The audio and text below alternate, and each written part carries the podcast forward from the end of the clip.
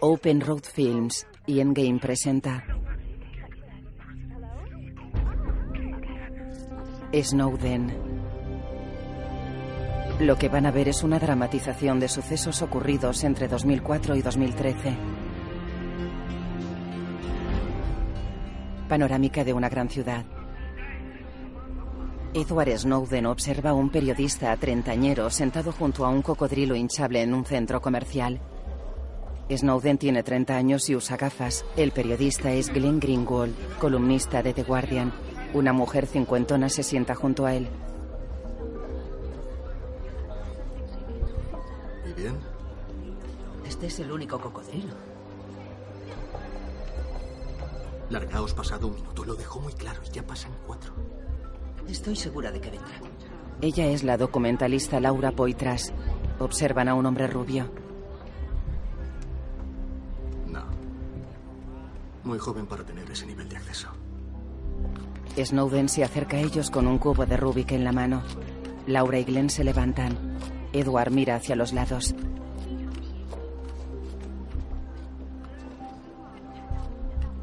Eh, ¿A qué hora abren el restaurante? A mediodía. Pero la comida es un pelín picante. Por aquí. Los periodistas lo siguen. Salen del centro comercial y se dirigen a un hotel. Hong Kong, lunes 3 de junio de 2013. Caminan por el vestíbulo del hotel. En un ascensor. Disculpe. Gracias. Salen del ascensor. Snowden señala una dirección. Caminan por un pasillo. Es aquí. Abre la puerta de una habitación. Entran. Del pomo cuelga un cartelito que reza, no molestar. Snowden corre los visillos de la ventana y se dirige a ellos. Es un placer conoceros, por fin. Bueno, lo primero, ¿podéis darme los móviles, por favor? Ella se lo entrega. Gracias. Queremos que Laura sea la única que grabe, ¿no? Como quedamos. Gracias. Glenn se lo da. He comprado esto porque bloquea las frecuencias UHF. Lo mete en el microondas. Laura lo graba con una cámara profesional. ¿Te han fotografiado otras veces? Sí, pero hace tiempo que nadie me saca una foto, así que... Tú piensas que la cámara es tu amiga. Tómate tu tiempo. Edward mira a la cámara. Um, ¿Podrías decirnos por qué hiciste lo que hiciste y cómo lograste acceder a tal cantidad de información? Lo he leído todo en el avión. eh, y... Glenn. eh, ¿Qué tal si empezamos por tu nombre? ¿Te parece? Snowden asiente. Me llamo eh, Edward Joseph Snowden. Un pelotón corre por el campo. Tengo 29 años. Trabajo como asesor privado para la NSA. También he trabajado como asesor privado para la CIA y directamente para la agencia. He tenido varios trabajos en el sector de la inteligencia en los últimos nueve años. He sido ingeniero de sistemas, eh, asesor de soluciones, Fort Benning, Georgia, 2004. asesor jefe para la CIA.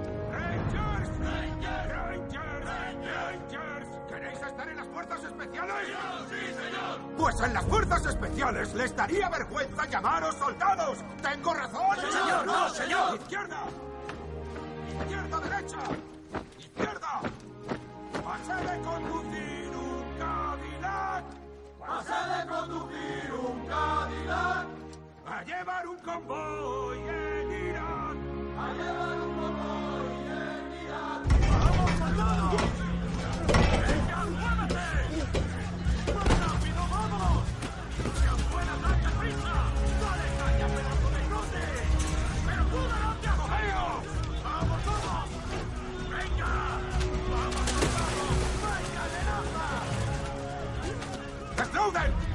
cojones hace? ¡Nada, señor! ¿Dónde tienes el puto corazón? ¡Aquí, señor! Pues métete la mano en ese pecho tan patético que tienes y arráncatelo.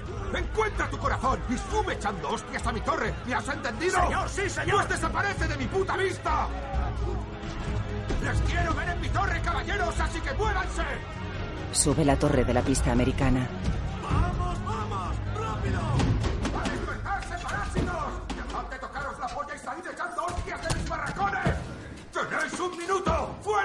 ¡Vamos, vamos, vamos! ¡A tomar por culo de aquí! ¡Fuera de mis putos barracones! ¡Vamos, rápido, tío! Muy bien, caballeros. Digan, ¡uh, uh! Harrison, aquí. Carson, aquí. ¡Joder! ¡Ayuda! Está lesionado. ¿Dónde coño está Snowden? ¡Ayuda! En el hospital. Has estado andando con las dos piernas rotas, por lo que veo varias semanas. Bien, esto es lo que pasa cuando le pones un macuto de 40 kilos a un cuerpo de 70 kilos. Son pequeñas fracturas por estrés que... Despacio. Se te acumulan en las tibias y si no haces reposo al final ceden. Bien. eh, Estarás aquí varias semanas y luego andarás otras ocho más o menos con muletas. Vale, ¿y cuándo voy a volver? Hijo, si vuelves a caer sobre esas piernas, aunque sea desde poca altura, los huesos se te pulverizarán. Voy a autorizar una baja administrativa. Hay muchas otras formas de servir a tu país. Snowden mira la pantalla del portátil en la cama del hospital. Aparece una notificación de una página de contactos. Ha recibido un mensaje. ¿Eres tan pálido en la vida real? Edward sonríe. ¿Has cometido algún crimen por el que no te han pillado? No. Está conectado a un polígrafo. ¿Alguna vez has copiado en un examen? No. ¿Crees que Estados Unidos es el mejor país del mundo?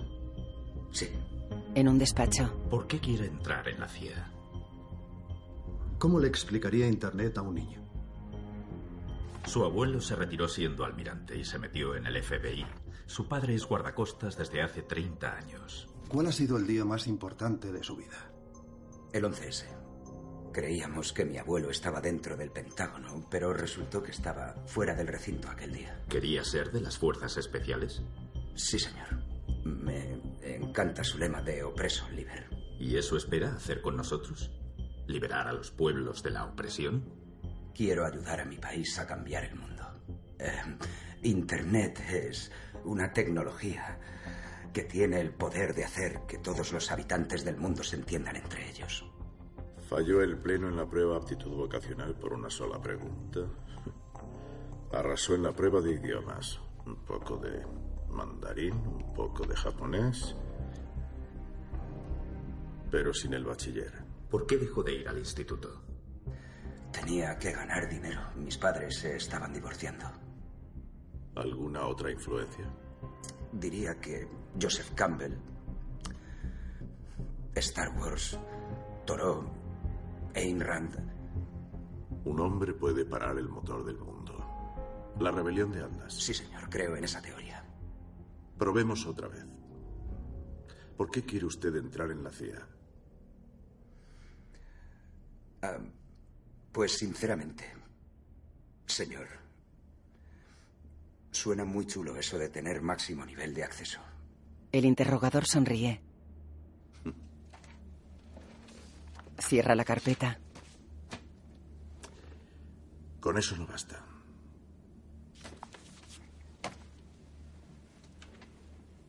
Edward asiente. Normalmente. Pero no corren tiempos normales. Las bombas no acabarán con el terrorismo, serán los cerebros, y andamos escasos de esos. Le da la mano. Le daré una oportunidad a Snowden. Gracias, señor. Le aseguro que no se arrepentirá. Me llamo Corbin O'Brien.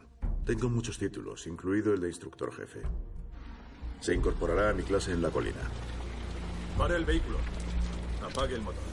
Detiene el coche ante una barrera. ¿Identificación? Un perro se apoya en la ventana del copiloto. Muy bien.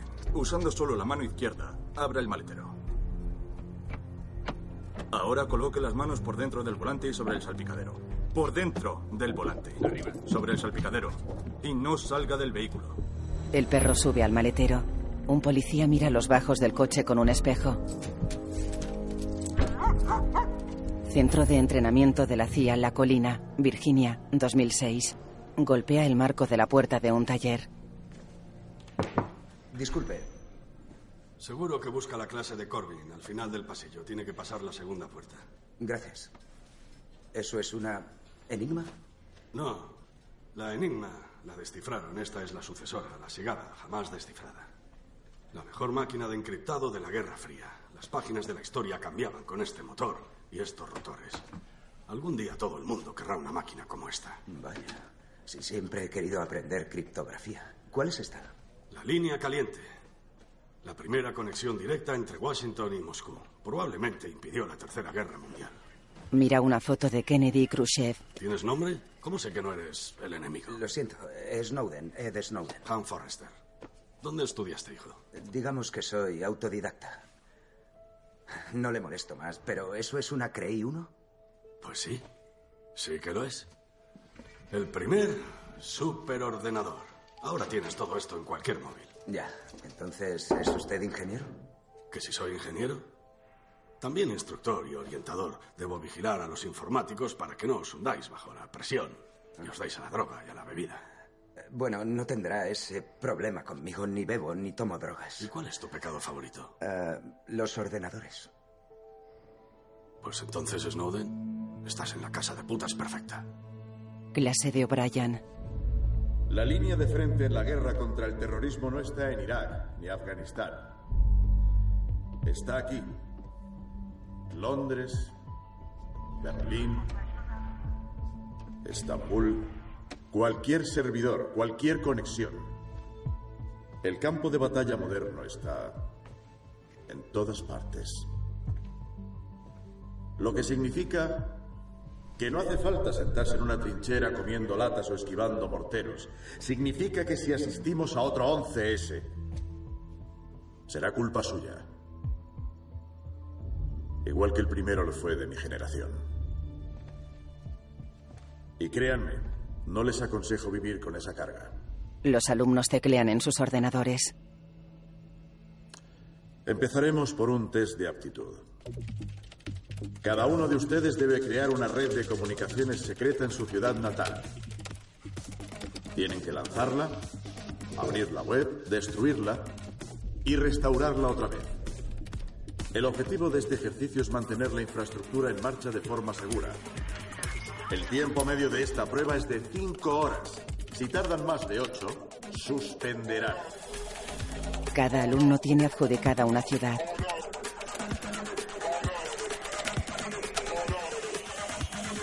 Todas las fases de la pantalla de Snowden rezan. Conseguido.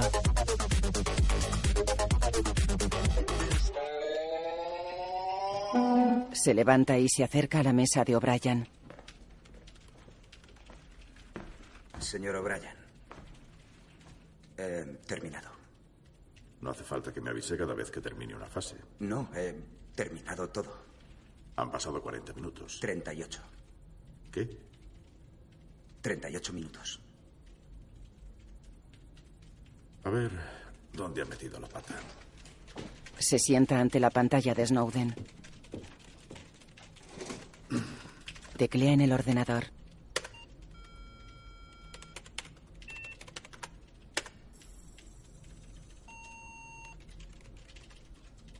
Mira a Snowden. No ha dicho que tuviéramos que hacerlo en orden, señor, así que he descompuesto la secuencia para ahorrar tiempo y he automatizado el proceso de backup para que se ejecutara mientras desarrollaba la web. Miren a sus monitores. Los alumnos teclean en sus ordenadores. O'Brien se dirige a su mesa. Señor, Mira a Snowden. ¿qué hago ahora? Lo que le dé la gana. O'Brien camina hacia su mesa. Snowden coge su chaqueta y se marcha. Washington DC. Snowden mira la página de contactos en su portátil sentado a la mesa de una cafetería. Mira a una joven que pasa por su lado. La página reza. Encontrar el amor nunca fue tan fácil. Una joven le hace fotografías a sus espaldas. Se acerca a él y pone la mano en su hombro. Hola. Se levanta. Por fin. Sí. Se abrazan y se sientan a la mesa. Perdona. Cierra el portátil. Ella lo mira. ¿Quieres eh, tomar algo? No. Vamos a pasear. Te vendrá bien un poco de sol. Sí. Lo mencionaste en tu mensaje. En un parque. Perdona si he tardado tanto. Es que no quería que me vieras con muletas. No estaba demasiado ágil. Y luego me surgió este trabajo. Ah, sí. ¿En qué decías que trabajabas? Hago análisis para el Departamento de Estado. Oh, ya. Enhorabuena. Gracias. De nada. Oye, ¿me haces un favor y me señalas dónde está el Departamento de Estado? Eh, Ella le enfoca con la cámara. Él mira a su alrededor. sí, es- está por ahí. ¿Dónde? ¿Seguro? La verdad es que no se me da muy bien orientarme. Tampoco se te da bien mentir. Tendrás que mejorar eso si quieres ser espía. En mi pueblo todos los padres trabajaban para el Departamento de Estado. Además, cada vez que has visitado mi web esta semana, que por cierto ha sido muy a menudo, era desde una IP en Virginia. ¿Sabes rastrear una IP? Sí, y me parece que el Departamento de Estado no tiene oficinas en Virginia. Ella le enfoca.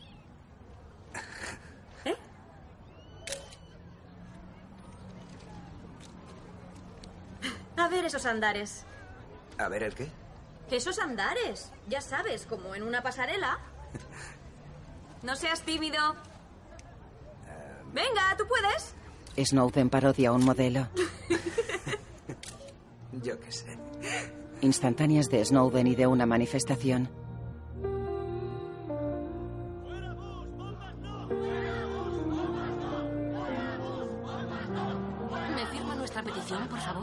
Sí, por supuesto. Gracias. Gracias a usted. Señor. No, gracias.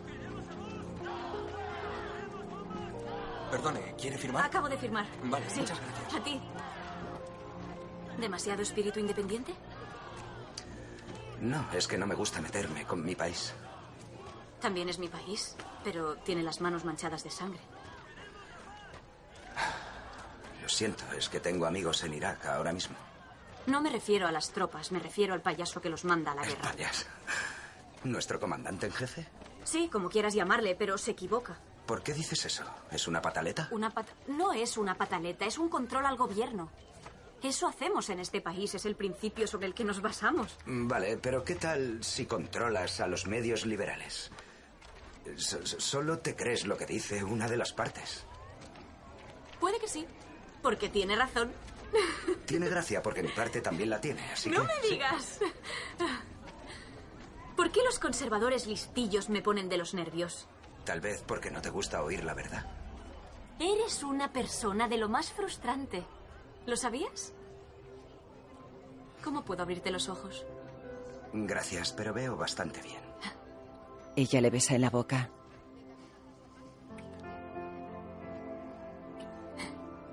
¿Eso te ayuda? No, la verdad es que no me ha hecho nada. Sabe a liberal. Eso no me va a... En la clase de O'Brien. Bush permite que Estados Unidos espíe las llamadas sin orden judicial. ¿Es constitucional saltarse a los jueces? No. La cuarta enmienda impide incautaciones sin una orden judicial. Tiene toda la razón, Río. Lo que significa que nuestro comandante en jefe, el presidente de los Estados Unidos, se salta la ley. Eso es lo que dice, ¿no, Río? Bueno, supongo que depende de con quién. con quién hables. Y si hablas con periodistas que muy a menudo no tienen toda la información o no se molestan en publicarla, ¿solo recibes una verdad parcial? Escribe en la pizarra. Ley de Vigilancia de Inteligencia Extranjera, el Tribunal FISA. En este país respetamos la cuarta enmienda y emitimos órdenes de registro basadas en sospechas, pero a veces esas órdenes debe emitirlas un tribunal secreto para que los sospechosos no sepan que los espiamos. Y esos procesos legales son confidenciales, lo que significa, sorpresa, que no aparecen en periódicos como el New York Times. Despacho de Hank. ¿Ha visto mis resultados? Sí, yo fui el primero de mi clase, como tú. ¿Aquí? NSA. Les caía muy bien. Me metieron en los mejores equipos. Frontera Soviética, Tormenta del Desierto Y luego el nuevo gran reto. Encontrar la aguja terrorista en el pajar de Internet. Y menudo pajar. Cientos de terabytes por minuto. Tardarías 400 años en leer los emails y luego tendrías que analizarlos. A veces cuanto más miras, menos ves. ¿Y qué se inventó? Algo maravilloso, de creación propia, por 3 millones de dólares. Un programa que podía diferenciar entre lo extranjero y lo nacional. Encriptar toda señal que no buscamos para seguir siendo privada. Era elegante, eficiente. Lo mejor que he hecho en mi vida. Siéntate. ¿Cómo se llamaba? Se sientan ante el escritorio. Forrester fuma un cigarrillo.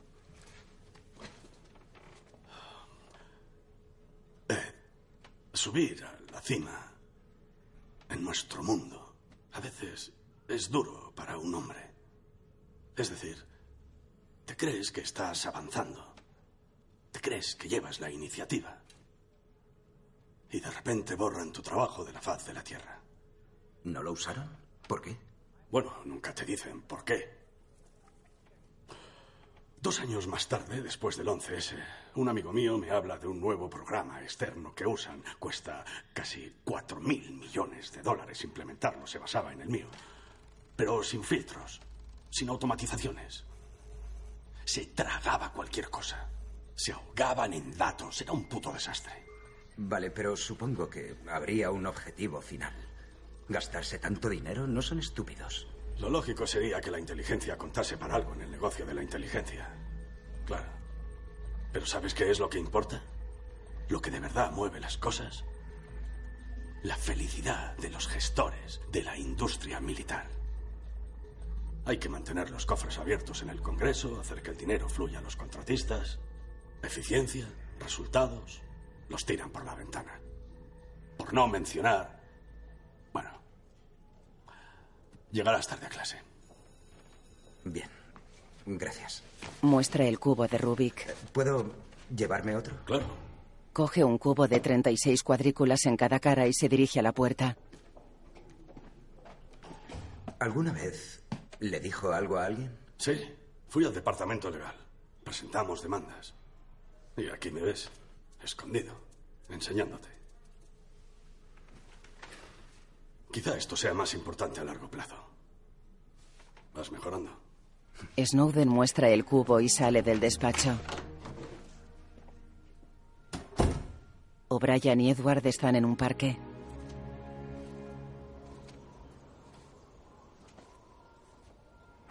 Mi punto favorito del campus. ¿Eres cazador, Ed? Em, Practiqué un poco de tiro al plato con mi padre alguna vez, pero nunca fui de caza. Iremos algún día. Eso estaría bien. Señor O'Brien, ¿puedo hacerle una pregunta? ¿Qué tal si me llamas Corbin? Muy bien. Gracias, señor. Eh, Corbin, vale. He estado hablando con Hank Forrester y quería saber, ¿todos nuestros programas SIGIN son de objetivo específico? Pues claro.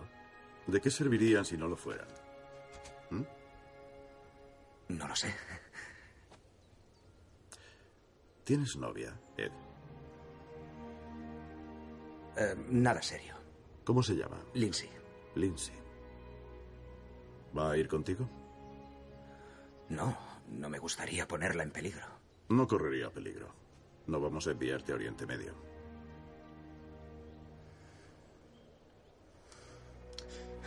Señor, soy el mejor alumno. ¿Eso no cuenta para algo?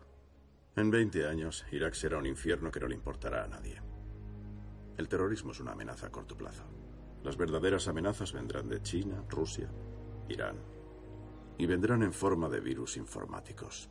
Sin mentes como la tuya, este país quedará destrozado en el ciberespacio. No quiero arriesgarme a perderte en una mierda de guerra por arena y petróleo. Me sorprende que diga eso, señor. No hace falta estar de acuerdo con tus políticos para ser un patriota. Corbin coge el móvil. ¿A dónde me envía? Espera un momento. Disfruta de la vista. Se aleja. Hola. Hong Kong, martes 4 de junio de 2013. Es de noche. Snowden se mueve por la habitación del hotel. Glenn llama a la puerta. Está acompañado de un hombre sesentón. Te presento a Laura. Hola. Hola, encantado. Hola, soy Juan McCaskill, del Guardian. Es un placer. Lo mismo digo. Eh, si no le importa, me, me gustaría grabar parte de... Ah, un momento. Los móviles van al microondas. ¿Puedo preguntar por qué? Ya hablaremos de eso. Primero haga sus preguntas. Antes de pasar a la historia, tengo que saber más de usted. Eh, su carrera, según lo que cuenta Glenn, es muy variada, pero el Guardian necesita Ya, pruebas. Este que- es mi pasaporte diplomático para países amigos y mi pasaporte turista para todos los demás. Puede comprobar los visados. Este es mi identificador de la NSA con Bus Allen, mi identificador de la CIA con Dell y este es mi identificador como instructor para defensa. Y aquí tengo una foto con Michael Hayden, que es un exdirector de la NSA y la CIA. ¿Cuándo podrá publicarlo? A ver, eh, ¿le importa que me siente? No, por favor. Eh, Glenn dice que quiere eh, contarle al público su identidad. ¿Cómo cree que reaccionará el gobierno? Pues me acusarán por la ley de espionaje. Dirán que he puesto en peligro la seguridad nacional y me demonizarán junto con mi familia. Y me meterán en la cárcel. Eso en el mejor de los casos. ¿Y en el peor? Bueno, si no tengo cobertura mediática, me, me detendrá la CIA y me interrogarán fuera de la ley, que, por cierto, tienen unas oficinas aquí al lado. Pero, ¿cómo van a saber lo que ha hecho? Porque he dejado una huella digital en mis conexiones, así que lo averiguarán. No quería una cacería, sé lo que le harían a mis colegas.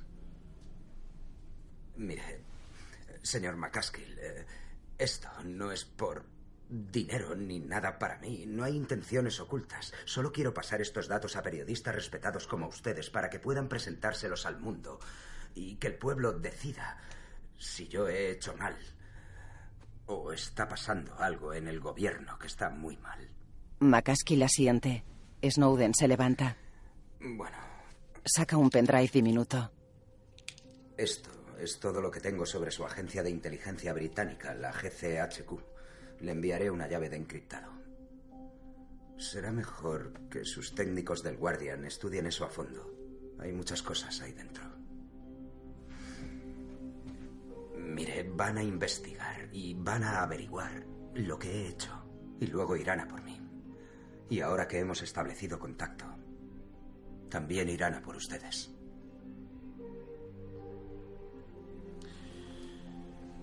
Eh, eh, ¿Le importa si miro en el microondas? Snowden señala el electrodoméstico. The Guardian, Estados Unidos, oficina de Nueva York. Iwan. Estoy con Stuart. Hola, Iwan. Hola, Stuart. Solo puedo decir una cosa. Aquí la Guinness es muy buena. Maravilloso. Un artículo absolutamente auténtico. Qué bien. Sorprendentemente distinto a lo que me esperaba. Bueno, tendremos que hablar con los abogados y sin duda con la Casa Blanca. En el hotel. Me han dado luz verde. Qué bien. Genial. Pues vamos a empezar. Tenemos mucho que repasar y no es de fácil lectura. Podemos empezar por enseñarle el XK-Score. Buena idea. Ed, ¿puedes sacarlo otra vez y explicárnoslo? Sí. Edward abre el portátil y se cubre con una tela. Igual no mira. ¿Tenemos que meternos ahí debajo? Está protegiendo sus contraseñas. Vale. A ver. Les muestra la pantalla del portátil. Esto fue presentado durante mi primera reunión en la CIA en Ginebra. XK Score. ¿Qué hace eso? Es como un interfaz de búsqueda. ¿Y qué es lo que busca? Todo lo que quieras. Ginebra 2007. ¿Y cuál era su misión en Ginebra?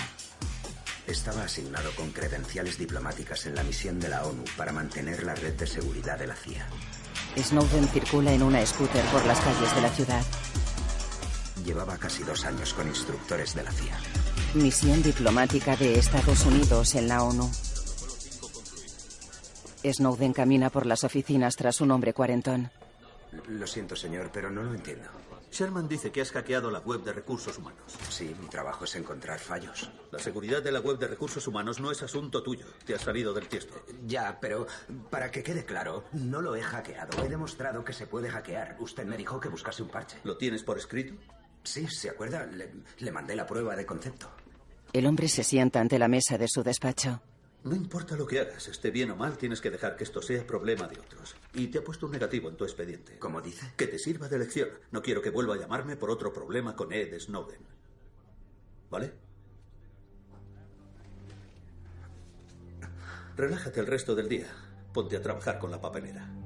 Ed asiente y sale del despacho. Se cruza con un hombre cuarentón. Parece que no te ha ido muy bien. Hola, tío. Eh, ya, no. Me han puesto un negativo por hacer mi trabajo. Política, amigo mío. La cultura del miedo vuelve a vencer. Aquí no puedo hacer nada. Mm, Ya. Oye, eh, ¿y esa idea de la que estuvimos hablando? Estoy en ello. Espero una llamada de nuestro amigo en la colina. ¿Quién? ¿Corbin? ¿Has hablado con él? ¿Y podrá hacer algo? Ya veremos. Quizá alguna operación de campo bajo mi supervisión. Eso sería increíble, me encantaría. Tranquilo. Eh, Tengo que ver a un clérigo en Milán. Ya hablaremos. Vale. Gracias. Snowden está en un laboratorio con mascarilla y gafas protectoras. Introduce CDs en una máquina y posteriormente los apila. Un joven golpea la pared del laboratorio y atraviesa las tiras de PVC de la entrada.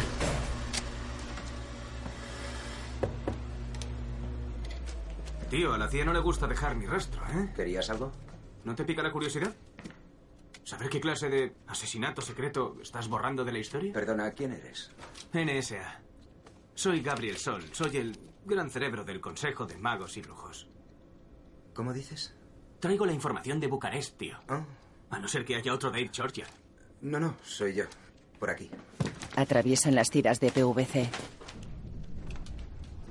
Espero fuera. Quédate si quieres. Eh, no tengo autorización para usar programas de la NSA. Si eres el mensajero de Bucarest, tendrás un nivel PRIVAC para ver los datos terminados, ¿no? Sí. Ya, ¿y Pero- qué más da si ves cómo se junta todo? Tú mismo, tío. Gabriel trabaja en el ordenador. Eh, ¿Vas a darme solo nombres?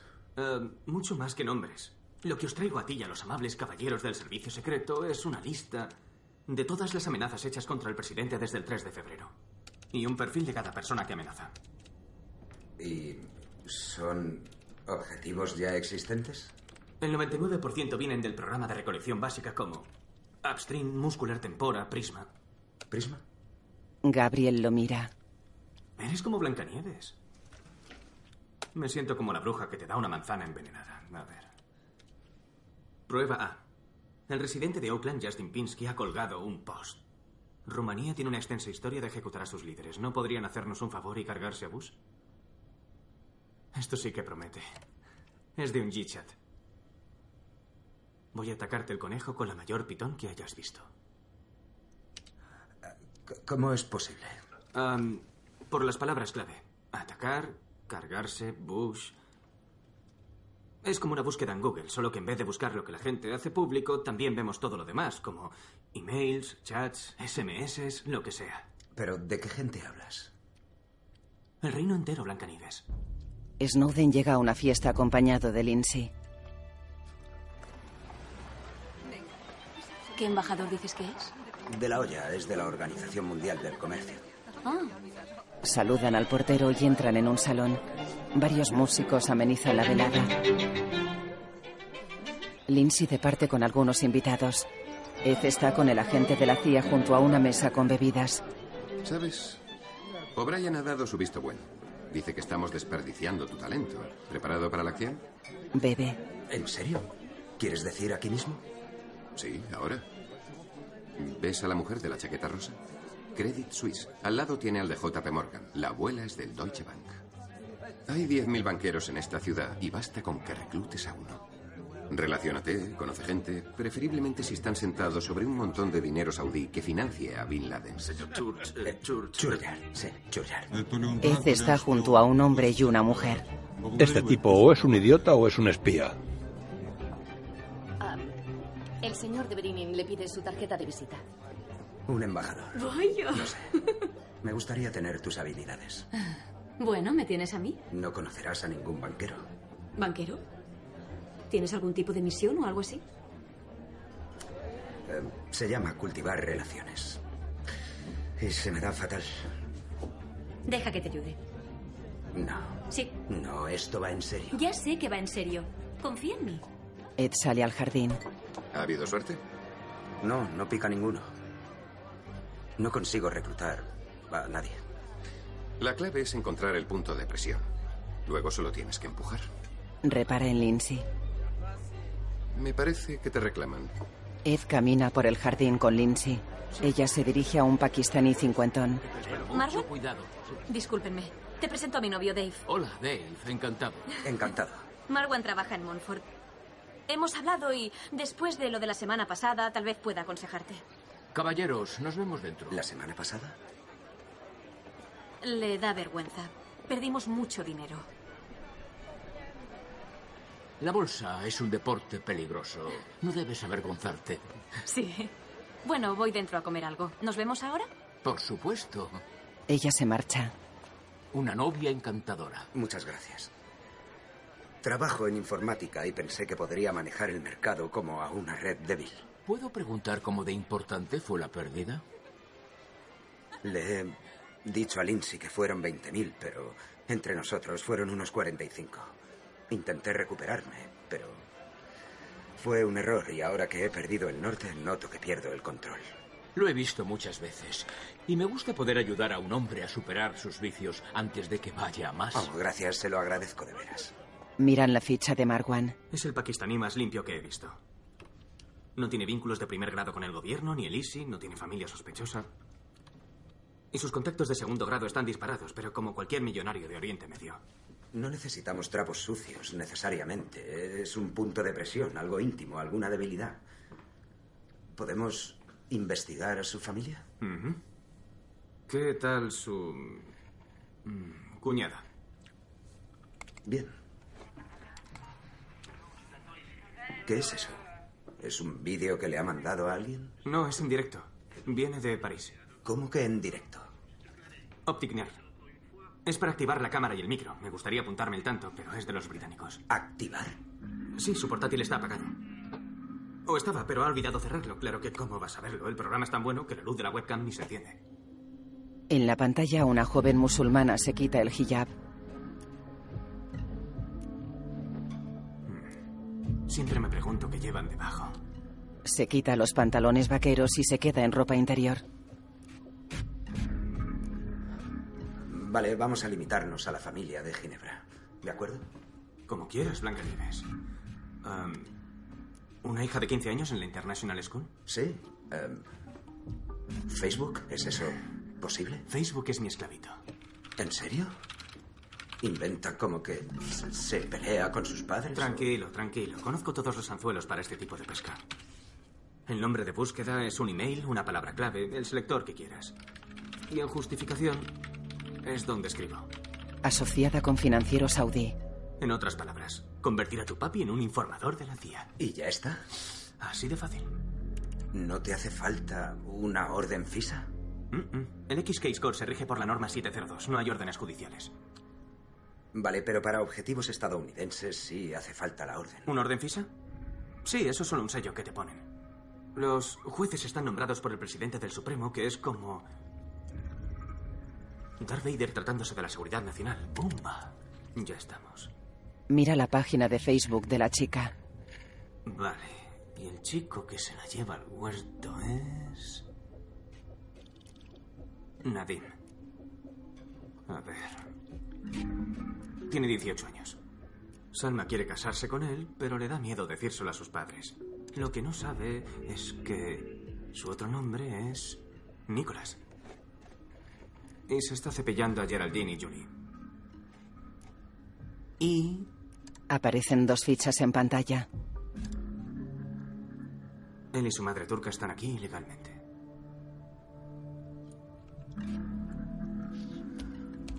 Eso es. Una mujer baila en la barra vertical en una discoteca. Marwan está acompañado de una joven. Ed y el agente de la CIA están en la barra.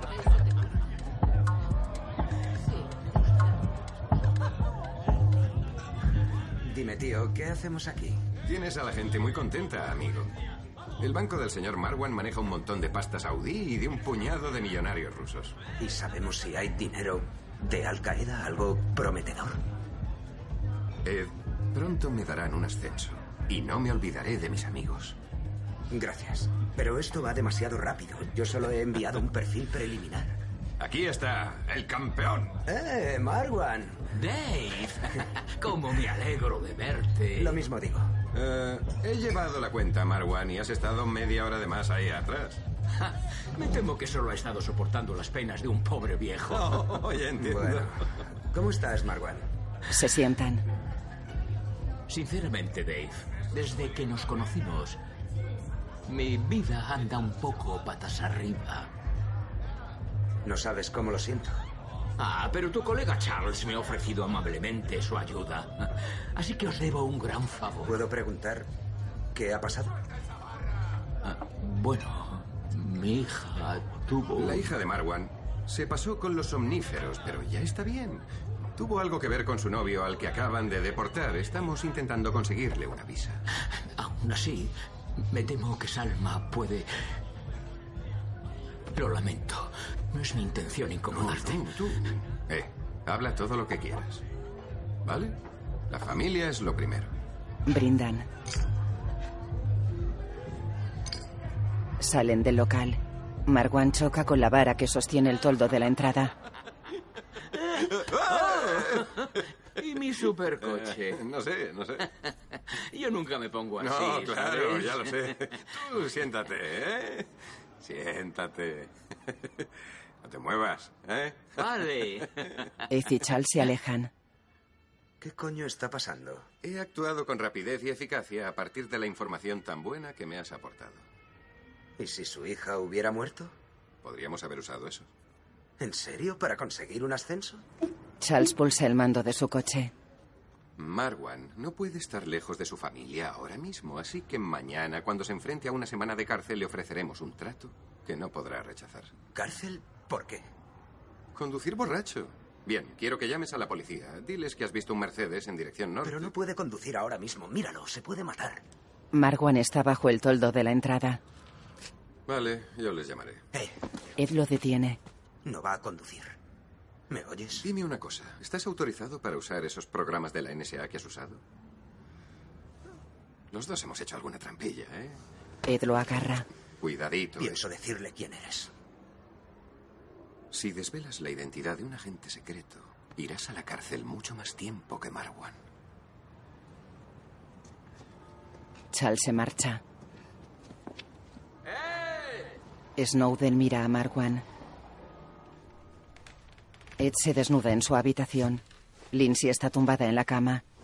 La sábana cubre su cuerpo desnudo. Ella lo mira. Hola. Perdona, llego muy tarde. ¿Qué tal el trabajo? Ha sido agotador. Sí. Tengo que levantarme dentro de tres horas. Mi vuelo sale a las siete. Se tumba junto a ella. Pues entonces date prisa. Lindsay le besa.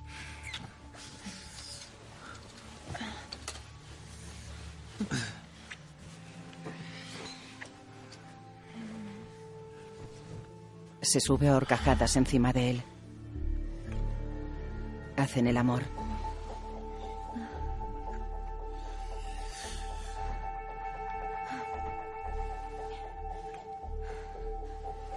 La pantalla del ordenador está frente a la cama. Snowden la mira. Se fija en la webcam. De día, Ed observa a Obama en la pantalla de su portátil. Lindsay entra en casa. Dotaré a nuestras agencias de inteligencia y cuerpos de seguridad de las herramientas que necesitan para localizar y eliminar terroristas, sin minar nuestra constitución y nuestra libertad. Se acabaron las escuchas ilegales a los ciudadanos norteamericanos. Se acabó el ignorar la ley cuando nos conviene. Nosotros no somos... Hola, cariño. Hola. ¿Qué ha pasado con tu viaje a Londres? Eh, al final no voy. Ah.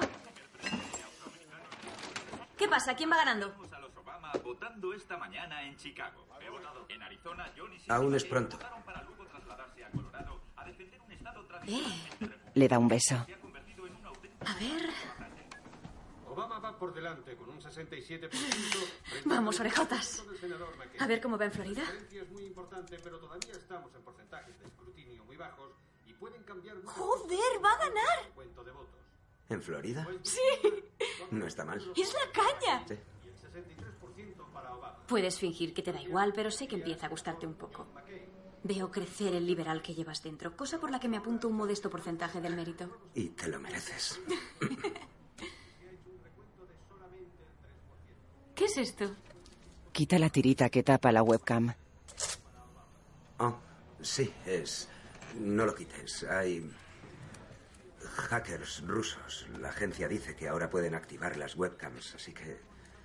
Qué mal rollo. Sí. Y me preocupa. Tampoco es para tanto, no dejes que te preocupe. ¿No es para tanto? No, ¿Que puedan estar observándote ahora mismo? bueno, no, no tengo nada que ocultar. Eso es mentira. ¿El qué? Que no ocultas nada. ¿Es verdad? Todo el mundo oculta algo. Vale, pues ¿qué tengo que ocultar? Olvídalo. No, ¿qué tengo que ocultar? No, no, vamos a dejarlo. Al parecer, crees que estoy ocultando algo, así que... Vale, el otro día tu ordenador estaba abierto y por casualidad vi que estabas en esa web donde nos conocimos y estabas siguiendo a otros tíos. ¿Te pusiste a hurgar en mi ordenador? Yo no habría mencionado nada. Tú me has preguntado qué tienes que ocultar y eso es algo que no me cuentas. Pero... Es... De verdad, es... Yo no hago nada, no veo a ninguna de esas personas. Te pasas semanas de viaje y esto es como cotillear la vida de los demás porque la mía está temporalmente parada. Eso me suena a excusa. Es la verdad.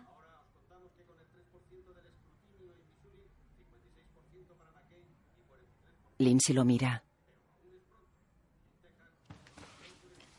Se agacha junto a Edward. Debí decírtelo. Y no lo hice. Lo siento. Pero no es para tanto. Él asiente. Lindsay se sienta en las rodillas de Snowden.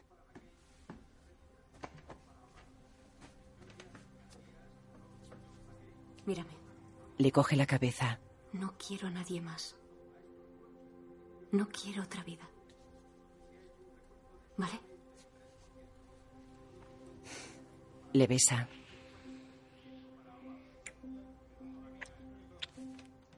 Lindsay le sonríe. Ed mira hacia abajo. Oye. Hoy no he ido a Londres porque he dimitido. ¿Qué? Es por diferencias personales y por principios. ¿No puedes contarme nada más? Snowden niega. ¿Te mandan a otro sitio? No, no, he dimitido, he dimitido de la CIA. ¿Y eso qué significa? ¿Qué vamos a hacer? No lo sé, ya pensaré en algo, pero... Esto es bueno. Confía en mí. Lindsay sonríe. Confío en ti. Le besa. Lindsay le acaricia la cabeza. Va a ganar. Más le vale. La CNN ya puede afirmar que Barack Obama, de 47 años, será el nuevo presidente de los Estados Unidos. Todas las agencias y departamentos deben saber que esta administración no está de parte de aquellos que buscan ocultar información, sino de los que buscan hacerla pública. Hong Kong, 4 de junio de 2013. Janine es la editora de la página web de una pequeña sucursal de un periódico británico y se enfrenta al gobierno más poderoso del mundo. No tienes ni idea de la presión a la que la someterán. No se dejará mandonear. Tiene que quedar claro que no vamos a comprometer la seguridad nacional publicándolo. Necesitamos alternativas. Mira, Ed, el verdadero problema es que ellos, la Casa Blanca, saben que Janine ha conseguido una orden judicial FISA súper secreta. Podría pasar cualquier cosa. Podrían cerrar el Guardian y podrían tirar abajo esa puerta en cualquier momento y acabar con todo esto. Se nos acaba el tiempo.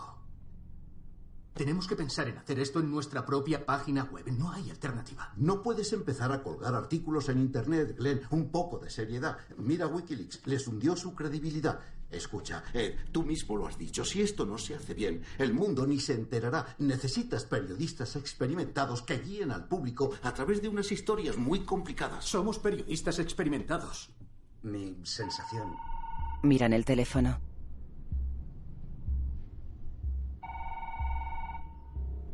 ¿Has recibido más llamadas? Ni una en tres semanas. ¿Quieres que conteste yo y diga que se han equivocado? Ed coge el teléfono. Sí. No, no quiero. Muy bien, gracias. Cuelga. Dicen que si quiero que me limpien la habitación, que el cartel de no molestar no está puesto. Se dirige a la puerta. La abre. Mira hacia los lados. Coge el cartel del suelo. Ah, Lo coloca en el pomo. ¿Esperamos? ¿O seguimos por nuestra cuenta? Desde el principio os dije que si lo publicáis será cosa vuestra y confío en vosotros. Solo pido que estudiéis los datos y seáis responsables, sin nombres, sin datos concretos. Toda misión actual y delicada no se publica. Centraos en el tema de vigilancia masiva y dejad que la gente decida. Y tienes nuestra palabra, pero esa no es la cuestión. Tenemos que preguntar. Mira, Ed, Ed, ahora mismo la Casa Blanca está preparando una conference call entre Yanini y los servicios de inteligencia. Eso no pasará hasta dentro de unas horas. Vamos a esperar al menos a eso. A ver qué le dicen. Glenn mira a Ed. Yo voto por esperar. Deberíamos reunirnos en esta habitación después de que se produzca la llamada, que será hacia medianoche. Mediodía en Nueva York. Está bien. Mientras voy a repasar la historia del prisma. Muy bien. Eh, estaremos en nuestro hotel si nos necesitas, ¿vale? Gracias igual. Buenas noches. Vale. Se dirigen a la puerta. Laura graba a Ed. Eh, ¿Te importaría parar eso un poco? ¿Un segundo? Ah, sí, perdona. ¿Quieres verlo? A ver si te sientes mejor.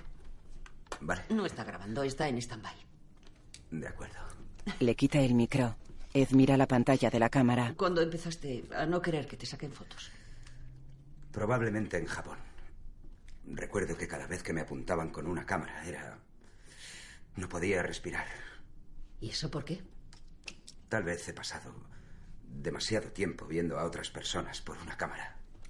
¿Japón fue tu primer trabajo para la NSA? Sí, bueno, como asesor de Dell. Tenía mucho acceso.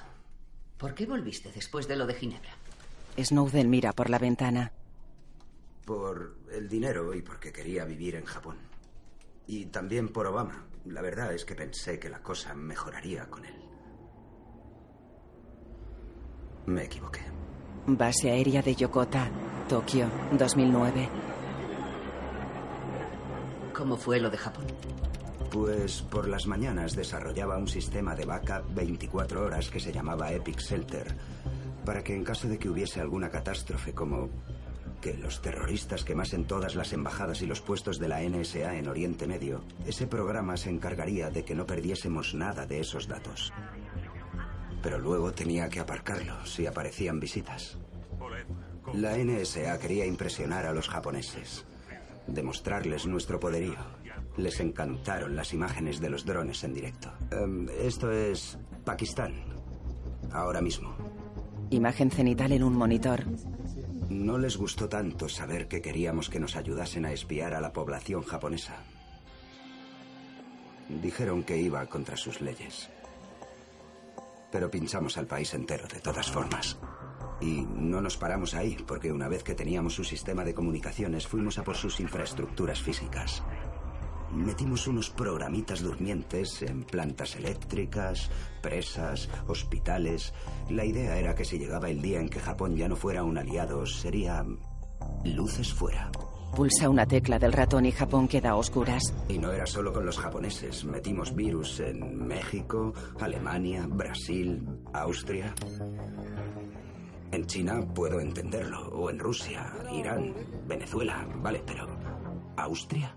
Vacas pastando. También te ordenan seguir a la mayoría de los líderes mundiales y líderes industriales. Vigilas acuerdos comerciales escándalos sexuales, cables diplomáticos para darle a Estados Unidos una ventaja en las negociaciones del G8, o un arma de presión contra las petroleras brasileñas, o ayudar a derrocar a líderes del tercer mundo que no dan su brazo a torcer. Y al final, te va calando la sensación de que por mucho que intentes justificarlo, esto no es por terrorismo. El terrorismo es la excusa. Imagen de Bin Laden. Esto es para lograr un control económico y social. Y lo único que de verdad estás protegiendo es la supremacía de tu gobierno. Plano de la bandera de Estados Unidos. En la habitación del hotel, Snowden mira por la ventana. ¿Pensaste en acudir a los periodistas entonces? No, no se me habría ocurrido en aquella época. Pensaba que Mira a Laura. el sistema se autocorregiría y el presidente cumpliría la promesa por la que fue elegido. Se sienta. Ahí fue cuando empecé a leer sobre ti, tus documentales. En el blog de Glenn. Te detenían en los aeropuertos durante horas. 37 veces por investigar las guerras de mi propio país. Por eso haré el montaje en Berlín. Puedes confiarme esto. Confío en ti. Sí. No he confiado en nadie en años. Hubo un buen cambio cuando me pusieron en vigilancia antiterrorista. Cada día iba allí y hacía búsquedas en SIGINT, que significa señales de inteligencia. Muchas de ellas eran americanas, lo cual parecía raro, pero siempre piensas, puedo impedir una bomba sucia y salvar miles de vidas. Pero no solo sigues a los malos, también sigues su metadata, que es básicamente todos los números de teléfono con los que están en contacto. Pongamos que tu objetivo es un sospechoso banquero iraní que opera desde Beirut, ¿vale? Vigilas sus cosas, pero también vigilas a todas las personas con las que habla, incluido su primo, que es un dentista que vive en Búfalo. Y luego tienes que vigilar todos los contactos de ese tío. Y cuando llegas al tercer salto del objetivo original, estás viendo a una camarera chateando con su madre sobre el Botox. Porque tres saltos a partir de cualquiera con unos 40 contactos te da una lista de 2,5 millones de personas. Y llega un momento en el que estás ahí sentado y la escala de todo ello te supera. La NSA vigila todos los móviles del mundo. Da igual quién seas. Cada día de tu vida estás sentado en una base de datos lista para que alguien la vea.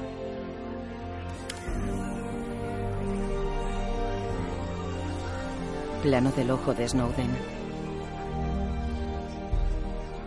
Y no solo terroristas o países o empresas, sino tú. Mira la pantalla del ordenador. En la habitación del hotel. ¿Y Lindsay estaba contigo en Japón? Japón fue difícil para nosotros.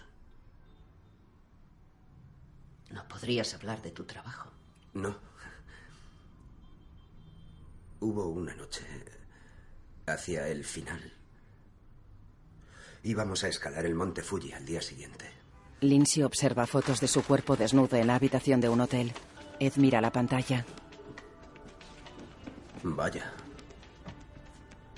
¿Vas a colgar eso en Twitter? No. Es solo para mí.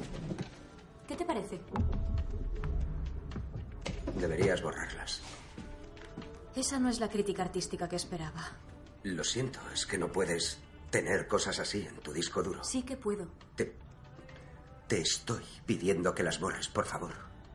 ¿Los hackers rusos otra vez? No, ¿Son los nuestros? es confidencial. ¿Soy sospechosa? Por supuesto que no. Está claro que alguien está viendo mis desnudos. Vale, no tenía que haberlo mencionado. Es un tema de seguridad nacional. Pues es un halago que mis tetas se consideren un tema de seguridad nacional, pero tendrás que explicármelo mejor. Prefiero no hablar de cosas que pueden llevarnos a la cárcel. ¿Y por eso lo de las tiritas? ¿Y tu fobia a la cámara? ¿Por el trabajo? ¿Nos están vigilando? ¿A quién vigilan? A nadie, ¿vale? Dejemos de hablar del tema. Vamos a dormir. Nos despertamos mañana y escalamos esa puta montaña, ¿vale? Dejo el tema, no te preocupes. ¿Eso qué significa? Significa que ya no hablamos de nada. Trabajas 12 horas, llegas deprimido.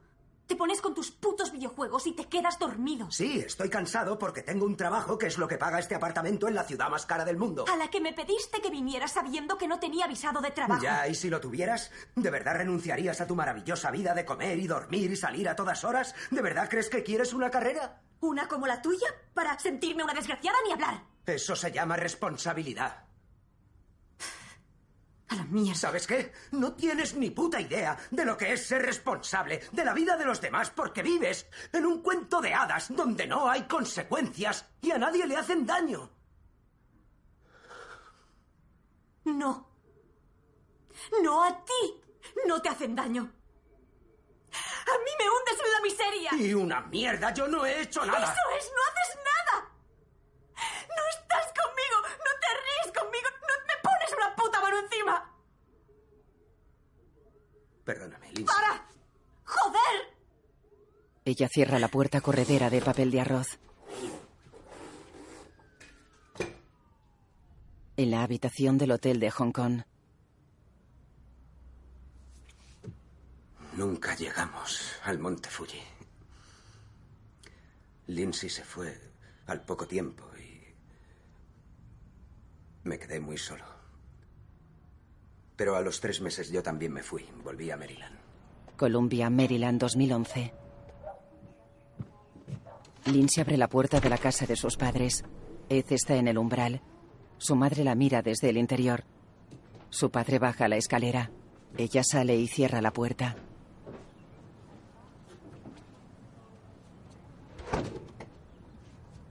Sonríe y le abraza. Y le prometí que cambiaría. Volvimos a vivir juntos. Dobláis bien las rodillas y luego las estiráis cuando os sintáis estables, ¿vale? Uno, dos, tres. Piernas bien arriba, apretad entre las rodillas. Duele, pero es bueno. Muy bien. Bueno. Ed observa la clase. ¡Perfecto! ¡Ay, qué orgullosa estoy Cuando eres muy feliz, hay una gran parte de ti que quiere seguir siendo feliz. Están en la orilla del río. Y empiezas a pensar, ¿qué puede haber más importante que esto? ¿Qué? ¿Te gusta? Madre mía, es precioso. De verdad. Gracias. ¿Sabes? Mucha gente pasa felizmente por la vida. ¿Por qué yo no puedo? Observan una lápida que reza. Un hombre no vale nada si no defiende sus ideales. Había vuelto a trabajar para la CIA. Mi título oficial era asesor de soluciones. Eh, básicamente vendía hardware del caro para ganarme la vida. ¿No habías dimitido? Fue todo como asesor externo después de lo de Ginebra, con Bus Allen, Hamilton o Bell, en colaboración con la CIA o la NSA, la DIA. Son las puertas giratorias de la comunidad de inteligencia. ¿Y qué tal fue volver a Estados Unidos? Estuvo bien volver a casa. Pero Maryland fue donde todo empezó a cambiar para mí. Cada vez que sentía que por fin estaba superando toda la ansiedad y todas las preguntas que no me dejaban dormir, descubría otra cosa y no podía ignorarla. Como había tres altos cargos en la NSA, Bill Binney, Ed Loomis y Kirk Wiebe. Llevaban denunciando el abuso de las escuchas desde hacía años. Fue lo único que hicieron, denunciarlo. Y el FBI registró sus casas. Luego estuvo lo de Thomas Drake. Igual que los otros tres, Drake intentaba cambiar las cosas desde dentro. Pero como nada funcionó, acudió a la prensa. Así que le acusaron por la ley de espionaje y nos quedamos de piedra en toda la comunidad de inteligencia. ¿Por qué cree que le acusaron? Para enviar un mensaje. ¿A quién? A otros que discrepan, a otros del gobierno, para que no levanten la voz. No le cuentes la verdad al poder. Te machacaremos. En un bosque. Hay un nuevo programa que están desarrollando en el centro de la NSA en Oahu. Tendrías que enfrentarte a las divisiones informáticas chinas. ¿Te interesaría? No ganarías la fortuna que ganas ahora, pero prestarías un servicio vital a tu país. Y sé que eso es importante para ti. ¿Te refieres a servicios como en Ginebra? Matt cometió un error. No debió empujarte a eso. No me empujó. Yo pedí participar en misiones de campo y tú accediste. No voy a echártelo en cara. ¿Hay algo que si me echas en cara? Ed lo mira. No me dijiste que teníamos pinchado al mundo entero, Corbin. O'Brien camina con la escopeta de caza en la mano. Snowden le sigue.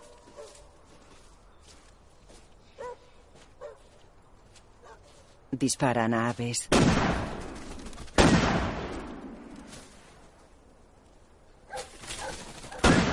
Snowden abate a dos faisanes.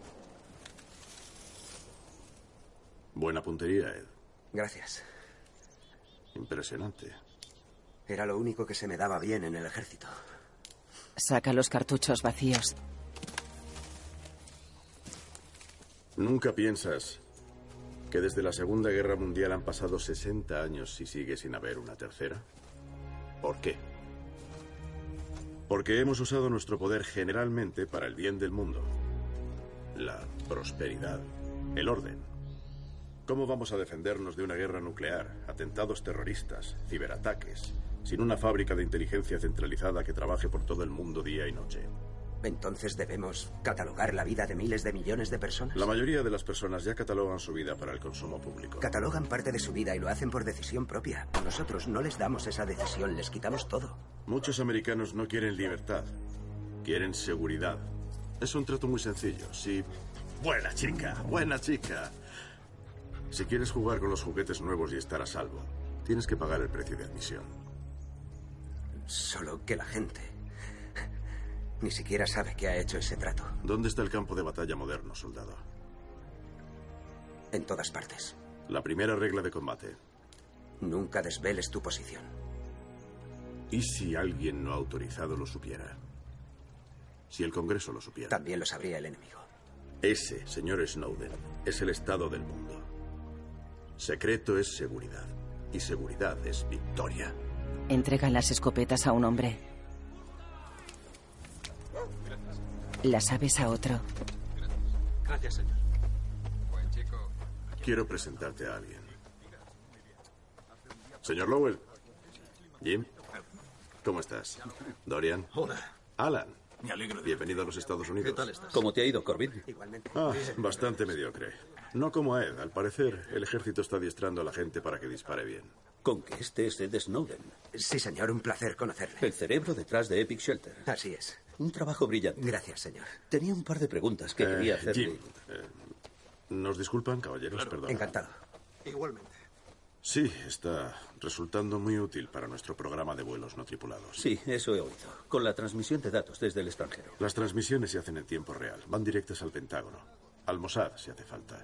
Se activa de inmediato, sin que nadie lo vea. Ha mejorado el tiempo de respuesta de nuestros pilotos de drones por 10. Dime, Ed, tú trabajaste en señales de inteligencia en Japón, ¿no es así? Sí, señor. ¿Y te gustó? Sentí que me daba mucho poder, señor. Con ese nuevo trabajo en Hawái tendrías aún más acceso. Le pedí a Corbin que empezara la conversación, pero la oferta es mía. Tómate tu tiempo. Tardaremos unos meses en poner ese programa en marcha. Si me disculpan, caballeros, estoy viendo la cena. ¿Cerveza, señor? Gracias. ¿Usted, señor? No, gracias. ¿Quieren una cerveza, señores? Epic Shelter iba a ser un programa de backup. Lowell está creando este puesto para ti, Ed. Serías el primer contratista externo en trabajar en antiterrorismo cibernético. Es tu billete hacia la cumbre. Corbin se aleja. Ed lo mira. Asan carne en una barbacoa. Ed está en el polígrafo.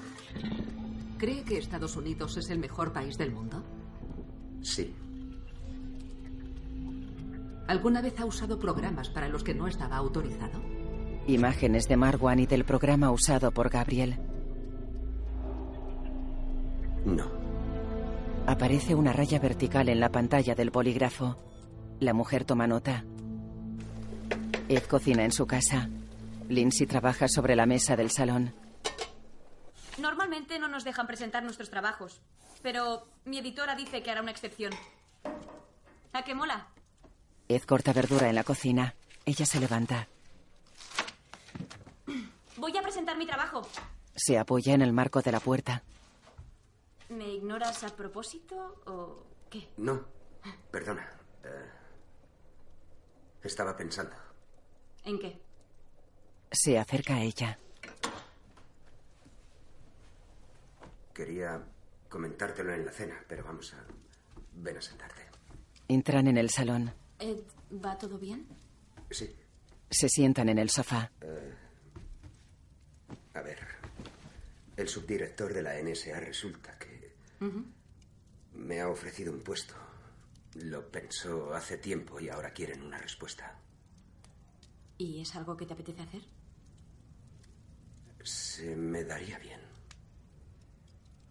Y no puedes contarme nada más. Ya sabes que no puedo. Lo sé. La misión es lo primero. Él asiente. ¿Hay ventajas sociales? ¿Galas en la Casa Blanca? El puesto es en Hawái. Ella asiente.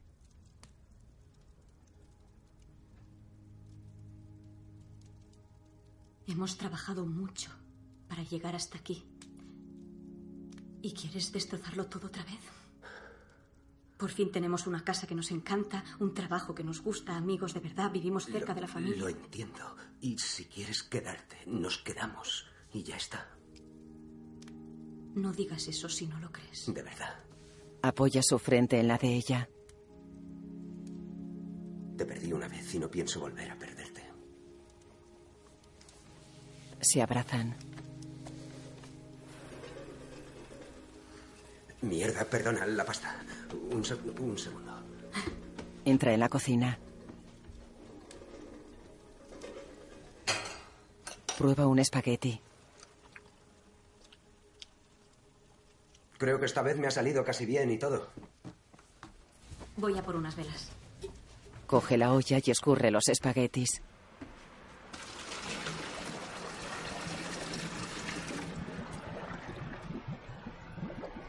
Sus gafas se empañan. Lindsay lo mira desde el salón. Ed está serio y con la mirada perdida.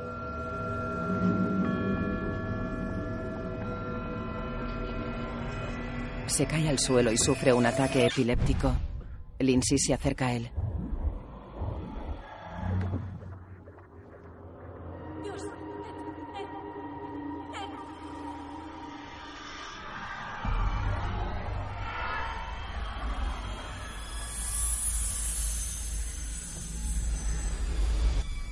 Snowden y Lindsay están en la consulta de una doctora. Conozco el Tegretol. Sé que te ralentiza porque lo he visto con mi madre. Ha tomado toda clase de medicinas toda su vida. Funcionan en el 70% de los casos. Eh, la epilepsia es una enfermedad grave si tienes un ataque mientras conduces o con alguien en el coche o si estás en un sitio donde puedes caerte. No es algo para tomarse a la ligera. Es fundamental que te comprometas a tomar la medicación. Lindsay le coge la mano. ¿De acuerdo? Sí. Lindsay abre la puerta del asiento del copiloto del coche. Adelante, señor. Gracias. Ella sube al asiento del conductor. He estado pensando en lo que ha dicho la doctora. Menos estrés. Un clima más caluroso te iría bien.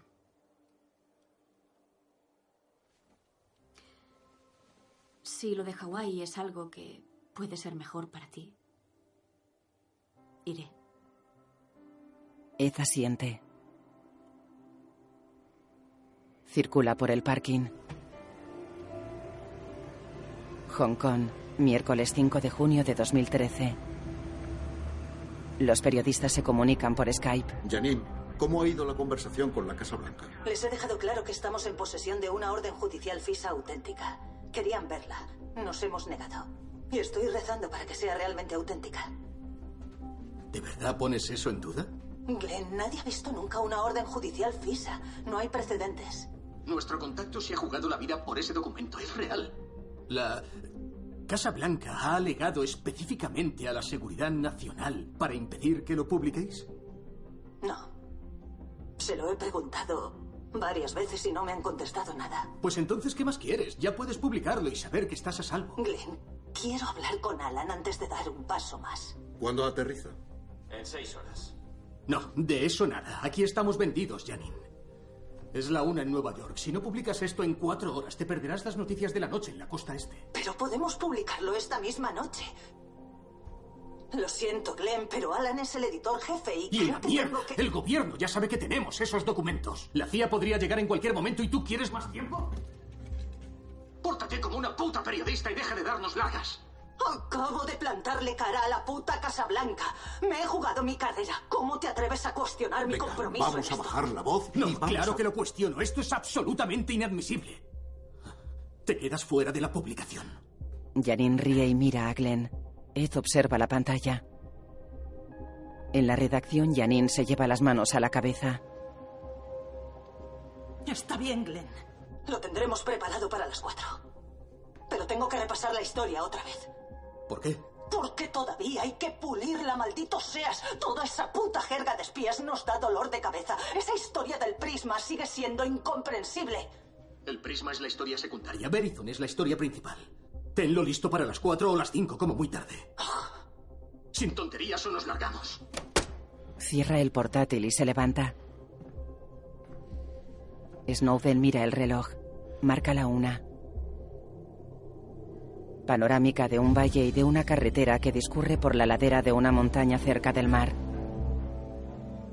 El túnel, centro operativo de la NSA, Oahu, Hawái 2012.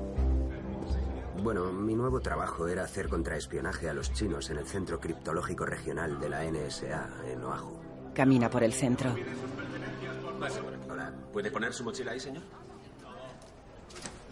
¿Lleva portátiles, memorias USB, móviles o algún otro dispositivo electrónico? No, señor. Entra en el arco de un detector. Un guardia lo observa en una pantalla. Sale del arco. Gracias. Gracias. Coge su mochila. Camina por un pasillo del centro. Blancanieves. ¿Eres tú? ¿Gabriel? Tío, ¿qué haces tú aquí? Buah. Es increíble. Pero, tío. ¿Trabajas aquí? Sí, sí. eh, tres años, dos meses y eh, cinco días. Mucho tiempo, ¿eh? Ya. ¿Quién iba a imaginarse que una base secreta de la Segunda Guerra Mundial se convertiría en el paraíso de mil cerebrines, verdad? ¿Tienen buena pizza? Buena pizza, sí. Eso es importante. Pero el ascensor es lento que te cagas. Joder. Es una pasada, ¿eh? Sí. Bueno, ¿y en qué planta trabajas? Eres Sento Co. Rock. Entre tú y yo. Sí. En TOC. Vaya, guay. Hackear a los hackers, vas progresando. Entran en una nave circular y se dirigen a una oficina delimitada por paredes de cristal. Te traigo un cerebro fresco, Trevor. Trevor James, jefe de división de operaciones interactivas. Ed Snowden. Me han informado. Ahí están los de Entok. Defensa. Ahí vas a trabajar. Aquí tenemos Rock, nuestro ataque. Yo me muevo entre los dos. Aquí trabajamos muy en serio. Sí, señor. Trabajarás con Haynes. Hola, Patrick Haynes. Hola, encantado. Bienvenido. Cuidadito con ese. Es el tío más listo del edificio. Venga ya. ¿Cuántos idiomas dices que hablas? Pues siete en código, seis hablados, dos por señas. Eso mola. Ed se comunica con él por lenguaje de signos. Qué bien. Otro idioma que no entiendo. Nos vemos luego, Ed. Vale, nos vemos. Observan imágenes en directo de una población. Espera. Ya está a punto. Una bomba cae sobre una casa. Hemos dado. Fuera luces en Waziristán, caballeros. Buen trabajo. ¿Y exactamente qué hemos aportado a esto? La barriga de ese dron lleva un pasote de antena que pilla el identificador hardware de todo lo que emite. Nosotros llevamos el geolocalizador. Y mi amiga Tasa de las Fuerzas Aéreas lanza las bombas. Hola, Trev. ¿Te gusta el espectáculo? Ya te digo, localizado y pulverizado. ¿Y a quién acabamos de localizar? ¿A quién no? ¿Qué? Localizamos los móviles de los malos. A veces una tarjeta SIM. Vale, ¿y cómo sabemos que el malo está en posesión de ese móvil cuando atacamos? No lo sabemos. Sí lo sabemos. Operaciones especiales y la CIA están en el campo. ¿Cómo se llama el programa? Epic Shelter. Era originalmente un programa de backup para... Un fallo catastrófico de red. ¿Sí? ¿Cómo lo sabes? Yo lo desarrollé. ¿Tú? Sí. Y he estado pensando en otro uso para el Epic Shelter. ¿Qué tienes en mente? Pues estuve charlando con Jim Lowell sobre que hay tantos ¿El subdirector programas. Lowell? Sí. Sí. Y decíamos que hay tantos programas hoy en día que es casi imposible llevar la cuenta de todos, así que ¿por qué no crear una base de datos centralizada? Ah, como un índice. Sí, exacto, algo que se actualice en tiempo real. Ya tenemos Epic Shelter para recoger la información terminada. Ajá. Necesitamos un portal web para catalogarlo y facilitar las búsquedas. Deja que me lo piense. En todo caso, tendría que consultarlo con Formid. Claro. ¿Tiene ese nombre? Sí, me gustaría llamarlo Heartbeat. Heartbeat. 6, 5, 4, 3, 2, 1. Blanco fijado. Una bomba cae sobre un todoterreno. Snowden mira la pantalla con rostro serio. Ed camina por un sendero que discurre por la ladera de una montaña. Lindsay espera con una cámara de fotos. ¿Vas bien ahí abajo? Sí, Por eso te digo que tenemos que andar más. tiene razón. A ver, mírame. Oh, no, no, no. Venga. No. Hace años que no te saco fotos. A nivel social ya ni existes. Solo una. Snowden sonríe. A ver esos dientes.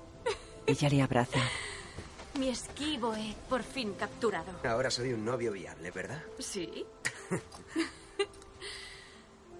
es una pena. Antes eras una monada de modelo. ¿Monada? Sí. ¿Era una monada? Le hace cosquillas. Pero bueno, ¿Qué? te ha pegado el sol. Va en serio, te queda bien. Eso es imposible. Oye, quería preguntarte, por cierto, ¿has cambiado de farmacia?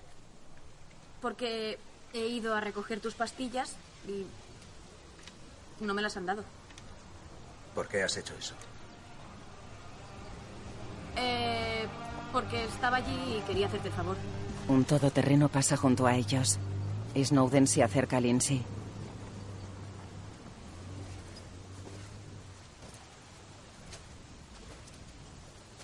He dejado de tomar el Tegretol. ¿Qué? ¿Cuándo? Hace un par de meses. ¿Y me lo dices ahora? Quería decírtelo. De verdad, pero es que el Tegretol me deja groggy y tengo que estar despierto en el trabajo. Tengo que estar a tope en todo momento. ¿Qué tiene ese puto trabajo que hace que sea más importante que tu vida? No puedo entenderlo. Nuestro gobierno, ¿Nuestro gobierno qué? Nuestro gobierno pierde millones de dólares todos los años por los hackers chinos. Y me han contratado para acabar con ellos. Hay mucha gente que depende de mí. ¿Más que de todos los demás? Sí. No, es, Se pone la cámara al cuello. es mentira. Recoge el trípode. No hemos venido a Hawái para que te cures. Y lo sabías. Tu trabajo aquí no iba a ser menos estresante. Mira, siento que he nacido para esto. Y si yo no lo hago, entonces no conozco a nadie más que pueda hacerlo. Es como si estuviera en una trayectoria de la que no puedo salir. Ella baja el sendero. Siempre se puede volver atrás. Los empleados del centro miran la televisión en el bar.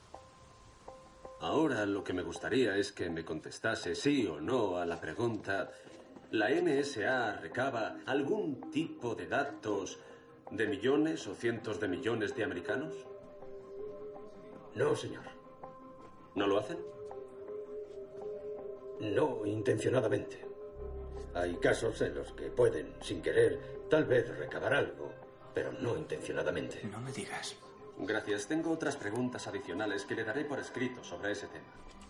Bien, lo que quería enseñaros es estos datos que me encontré mientras desarrollaba el programa de indexado. ¿Y qué es? Es la recolección de datos en el mes de marzo en el mundo entero de emails y llamadas por Skype.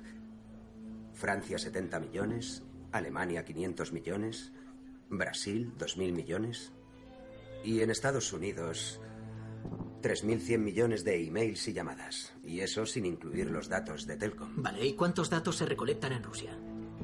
En Rusia hay 1.500 millones. Espera, ¿recolectamos el doble en Estados Unidos que en Rusia? Sí, imaginaba que era un montón, pero... Esto se ha ido de madre, tío. ¿Y has enseñado esto a alguien más? No, sois los primeros. Ya, yo tendría cuidado con eso. Podría parecer que estás meneando la barca. Es verdad, pero necesitaba saber si soy el único al que le parece una locura. Ya. ¿Qué cojones pasa aquí? Hola, Trev. ¿Qué hacéis aquí? No es nada, estaba enseñándoles unos datos para saber su opinión.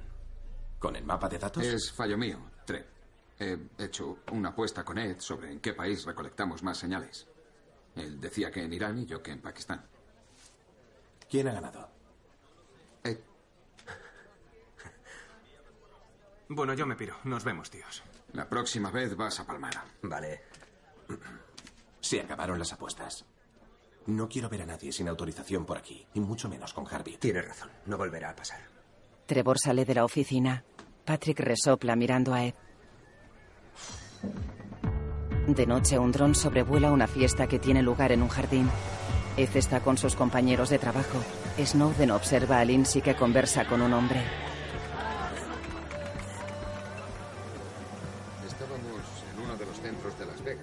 Vigilando Afganistán, así que nos quedábamos hasta muy tarde. Y de repente un objeto borroso se mete en la zona de impacto. Todos sabíamos que era un niño. ¡Bum! Adiós.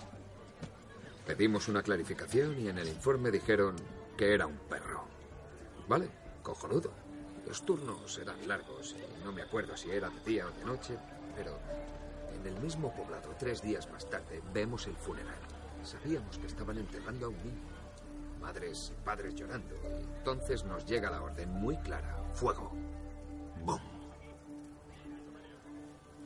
Y desaparecen en una nube de polvo. Pero todos, toda la puta familia. Pero lo más increíble es que vuelves a casa después de trabajar, besas a tu mujer, a tus hijos, vuelves a trabajar al día siguiente y muy pronto se convierte en una rutina. Venga, no me jodas. Lo dices como si fuera algo criminal. Es la guerra. Es un trabajo. Ah, no sé yo, Trevor. ¿Un trabajo no puede ser criminal? No si trabajas para el gobierno. ¿Has oído hablar de los juicios de Nuremberg, Trev? ¿No fueron hace tanto? Sí. Y colgamos a los jefazos nazis, ¿no? Sí, los jefazos fueron en el primer juicio, pero el siguiente juicio fue para jueces, abogados, policías, guardias, gente corriente que solo hacía su trabajo. Cumplían órdenes. De ahí salieron los principios de Nuremberg que la ONU convirtió en derecho internacional por si los trabajos corrientes vuelven a ser criminales otra vez. Para que lo sepas. El dron está encima de ellos. Cae sobre una mesa.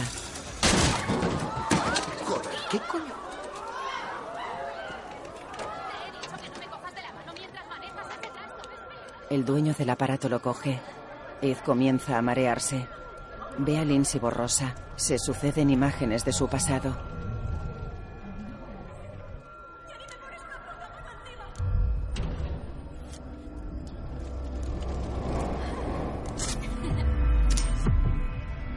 Suelo.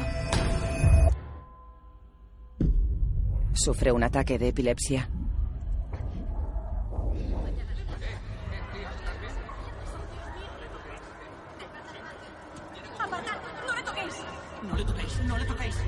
Lindsay se agacha junto a él. Trevor lo mira. Ella acerca sus manos.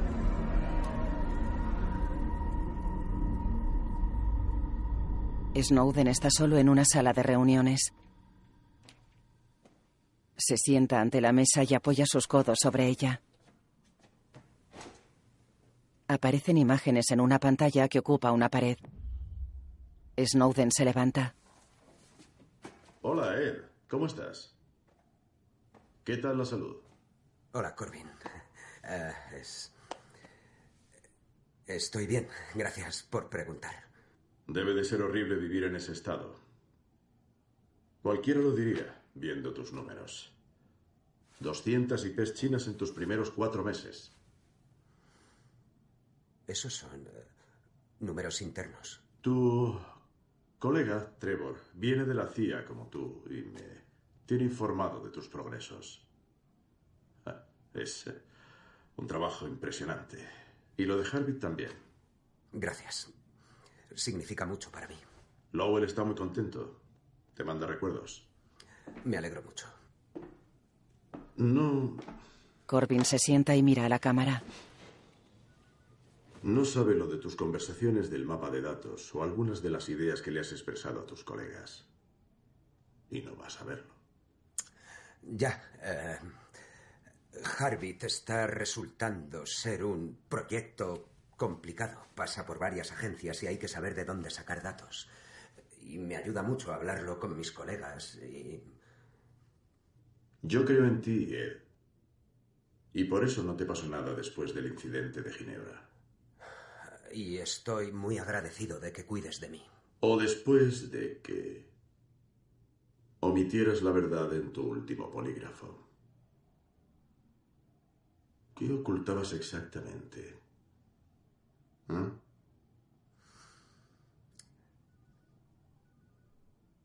Aquel día en clase en que nos hablaste del tribunal FISA, dijiste que habían aprobado el programa de escuchas de Bush.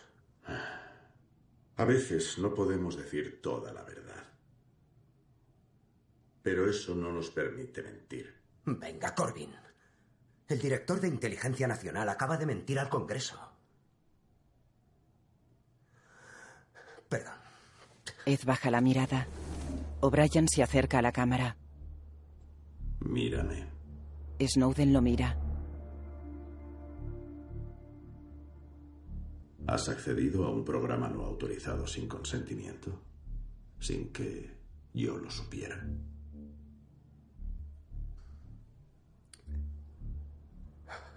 Sí.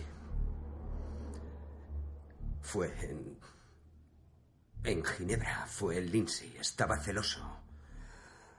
Y lo siento, nunca volví a hacerlo. Corbin se apoya en el respaldo de la silla de oficina.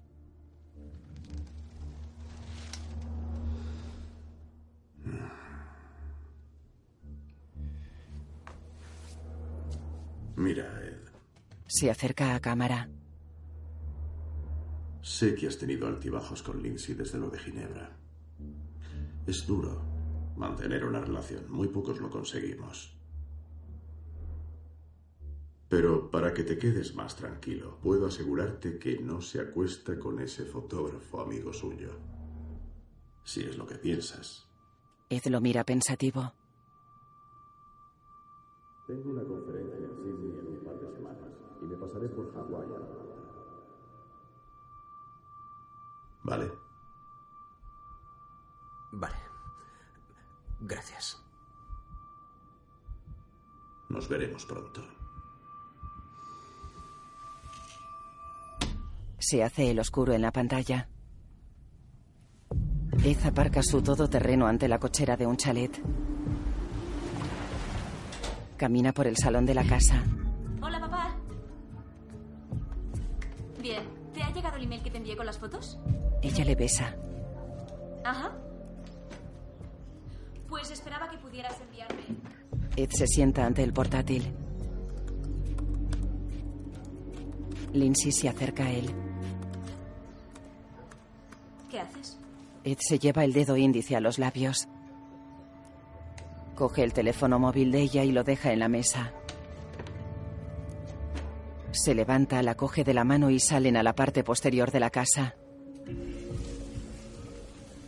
Se dirigen al jardín. Siéntate. Se sientan ante una mesa de madera.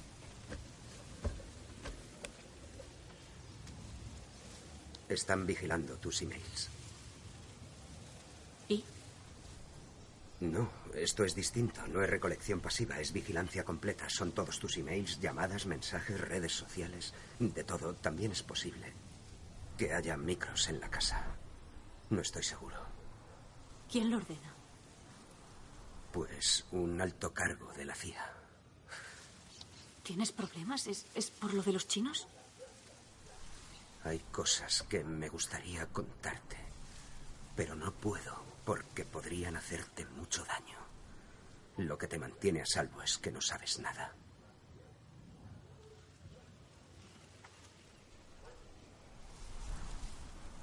Lo siento, de verdad, no quería nada de esto para ti. Pero sé que pensarías que hago lo correcto. Vale. Escúchame un segundo. Cuando entremos en la casa, todo tiene que parecer normal.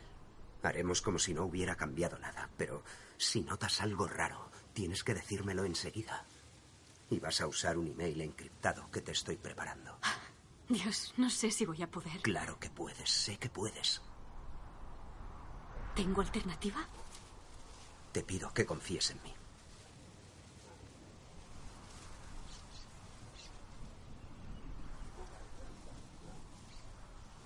Y Lindsay, sería mejor que te vuelvas a Maryland una temporada.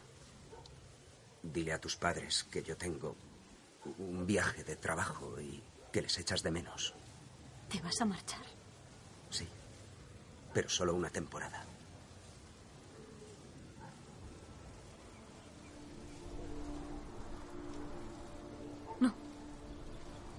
No, no puedo irme. Por favor, solo hasta que vuelva. No puedo. Acabas de decir que tiene que parecer que no ha cambiado nada. Si los dos nos vamos a la vez, eso levantaría sospechas. Él asiente. Ella apoya la cabeza en sus manos. Lo voy a hacer por ti. Lo mira. Pero es la última vez. Se levanta. De noche, Ed teclea en el portátil en la mesa del jardín. El ordenador está conectado a una pequeña antena que está sobre la mesa. Escribe un correo electrónico dirigido a Laura Poitras. Nos veremos en el centro comercial frente al Hotel Mira. Dentro de dos semanas. Llevaré un cubo de Rubik. Seguiré informando. Ed camina por el centro con un cubo de Rubik. ¿Eh? ¿Te has enterado de lo de Trevor? No, ¿el qué? ¿Te acuerdas de esa operación para dominar Internet en Siria? Sí. Pues Trevor y su equipo se han cargado el router central. Tío, han dejado a todo el país a oscuras. No jodas. Pobrecillos. Vaya. Vale, voy a... Me voy a trabajar. Sí, yo también. Oye, Ed, dime, ¿cómo, cómo va Harvit? Falta poco. Falta... Muy poco. Pónmelo en este monitor. A Patrick. ¿A ti también te han metido en esto? Bueno, Trevor me ha liado para que repase sus códigos de arranque. Esto es un puto desastre. Ah, ¿Por qué le habré dicho que sí? Buena suerte. Patrick sale. Ed se queda solo. La oficina consiste en un cubo de paredes de cristal con una mesa en forma de L llena de pantallas. Snowden se sienta ante una de ellas. Mira a Trevor y Patrick que están en la oficina contigua. Ed escribe la contraseña de acceso. Introduce un pendrive diminuto en el ordenador. Crea carpetas con los nombres Vigilancia doméstica, falsos testimonios, violaciones constitucionales, enmiendas a la ley FISA, resúmenes programas vigilancia, proyectos vigilancia masiva.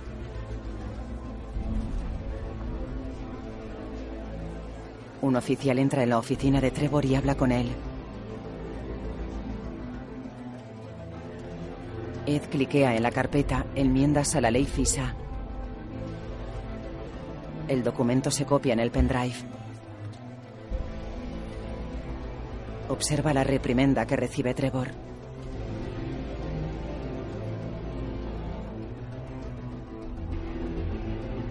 Ed copia todas las carpetas en el pendrive.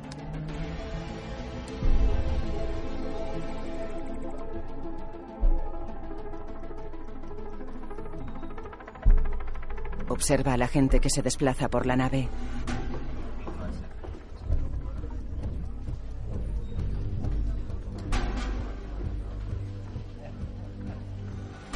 El oficial sale de la oficina de Trevor.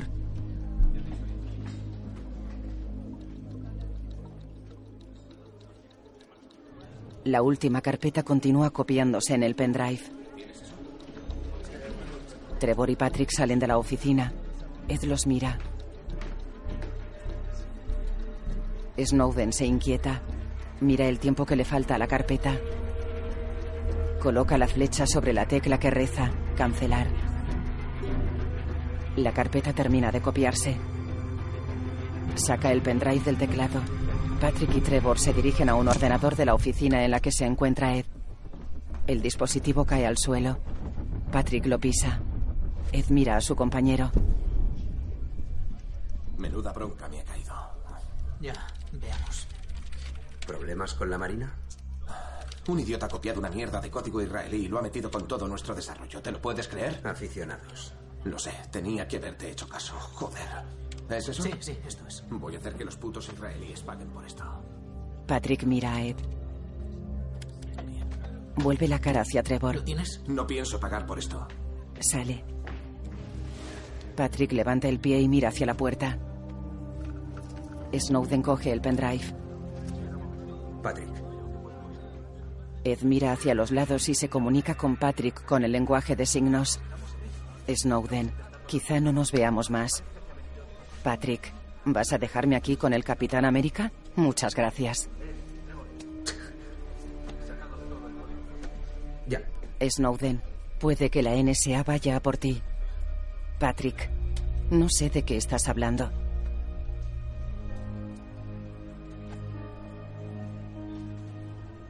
Patrick se marcha.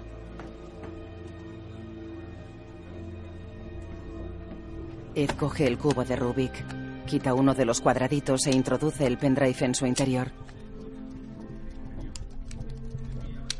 Coloca el cuadradito. Sale de la oficina. Camina por el centro. Gabriel se acerca a él. ¿Te, te marchas ya, tío? Sí. No me encuentro muy bien. Puede que tampoco venga mañana.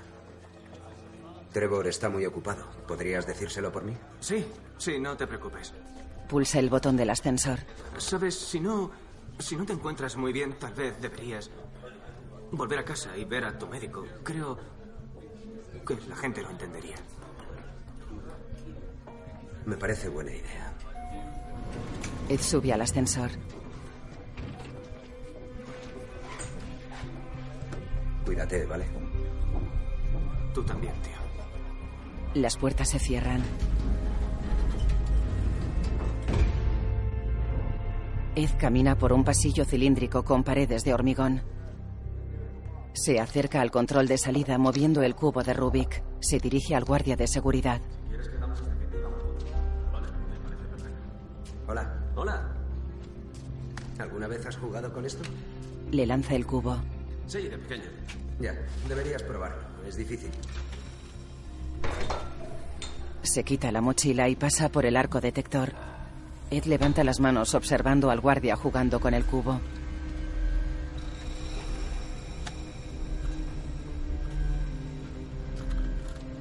Otro guardia observa el esqueleto de Ed a través de una pantalla. No sé cómo se hace. Entrega el cubo a otro guardia. Yo no tengo ni idea. Hay que empezar por la cruz blanca y luego vas haciendo las esquinas. Oh, qué mal, pero me encantan estos trastos, de verdad. Tío, buen fin de semana. Igualmente. Gracias. Le devuelve el cubo. Snowden se marcha.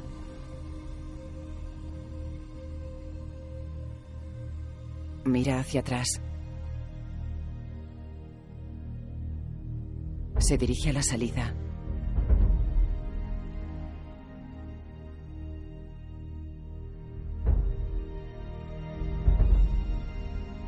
Sonríe.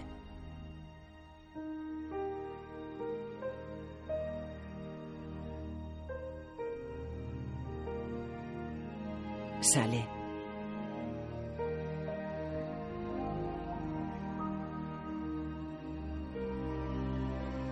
Snowden mira por la ventana en la habitación del hotel de Hong Kong. Igual Laura y Glenn están en la habitación. Ella mira un portátil. Es en directo. Miércoles 5 de junio de 2013. Hay un link a la orden FISA. Ellos miran la pantalla.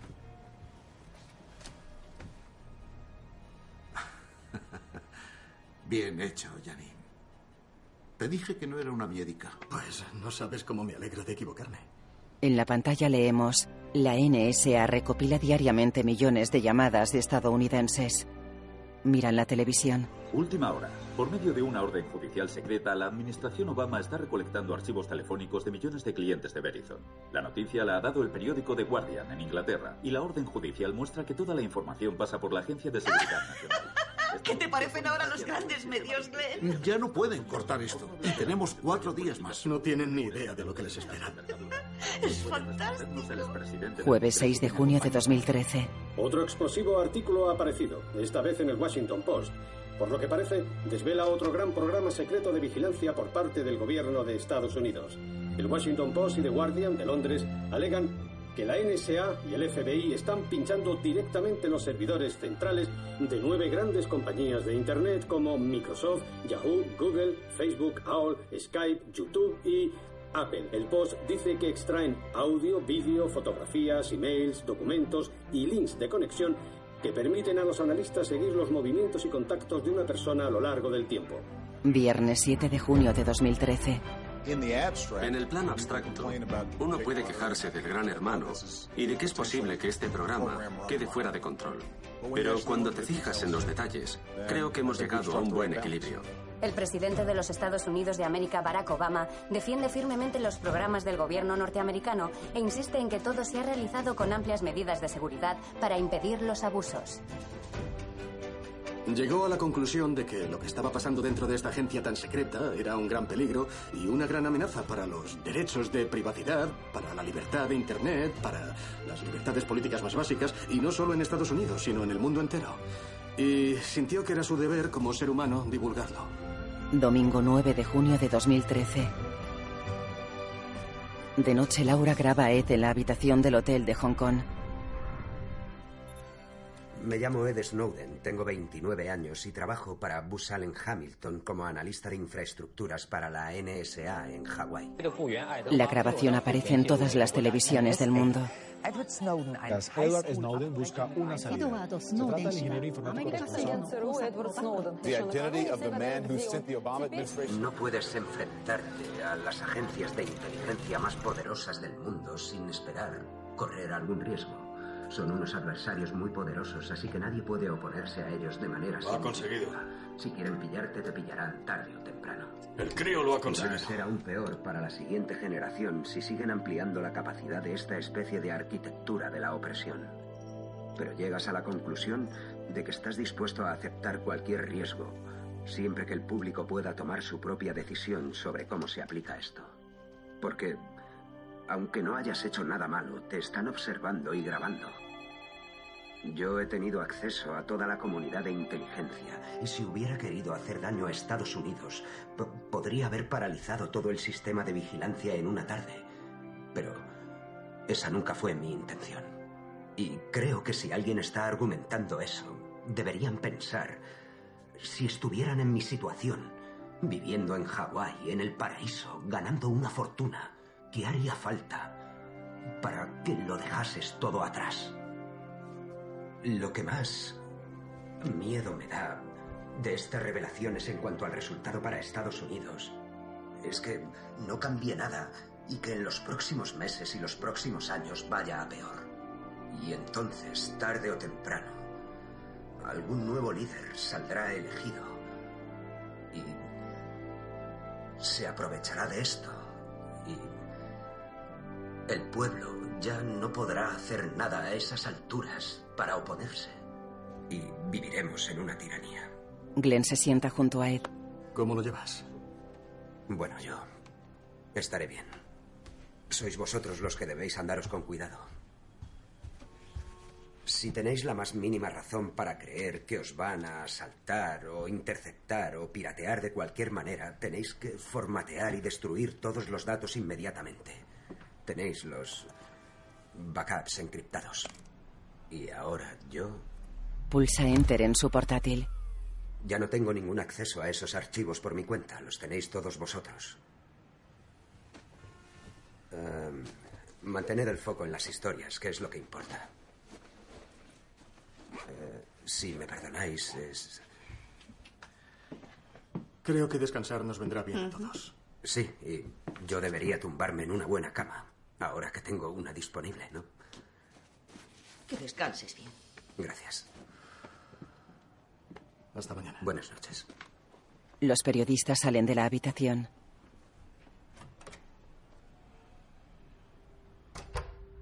Ed duerme en la cama de la habitación. Su portátil está encendido a su lado.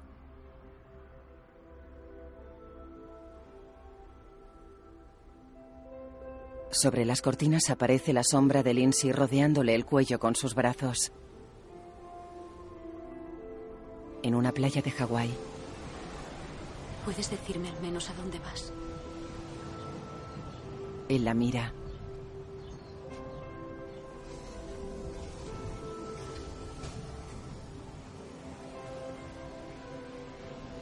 Ella le quita las gafas. Él sonríe.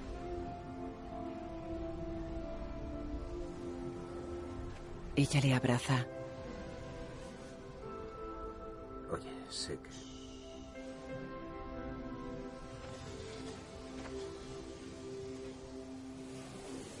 Lunes 10 de junio de 2013. Glenn sale del ascensor del hotel con el teléfono en la mano. Igual, estoy en la segunda planta. No veo a Tibo. Observa a dos personas en un velador. Ah, espera, creo que ya le veo. ¡Mierda! Hay periodistas por todo el hotel. Ya no, no lo sé, los entretendré con una rueda de prensa o algo. Hola, soy Glenn.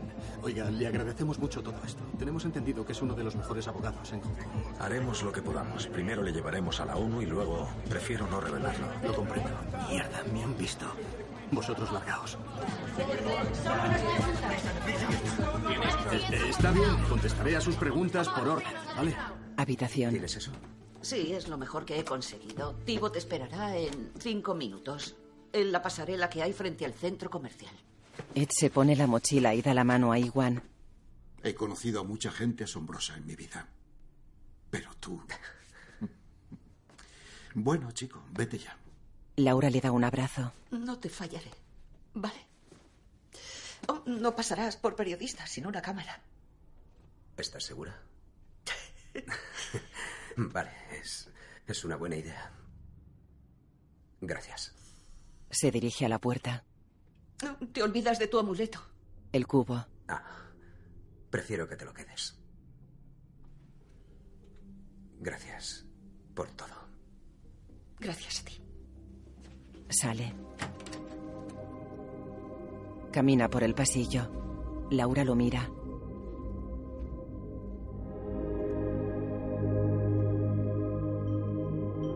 Ed mira hacia atrás. Los periodistas se arremolinan en la puerta del hotel. Tibo se acerca a Ed. Tengo una furgoneta en la calle. Ed lo sigue. Bajan una escalera que los conduce a la calle. El espía de la NSA, Edward Snowden, ha sido acusado formalmente de espionaje, robo y venta de propiedad gubernamental.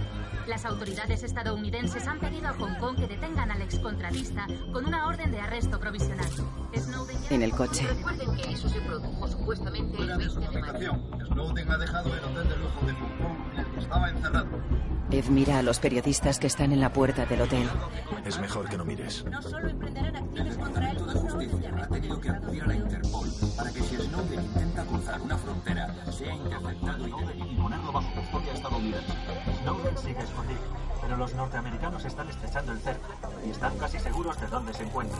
Solo necesitan la aprobación de Hong Kong para. Tiene un acuerdo de extradición con Washington, pero la La gran pregunta aquí es, ¿dónde está ahora? Un piso humilde. Bienvenidos. Gracias. Bienvenidos. Este es Seth. Ed Mayana.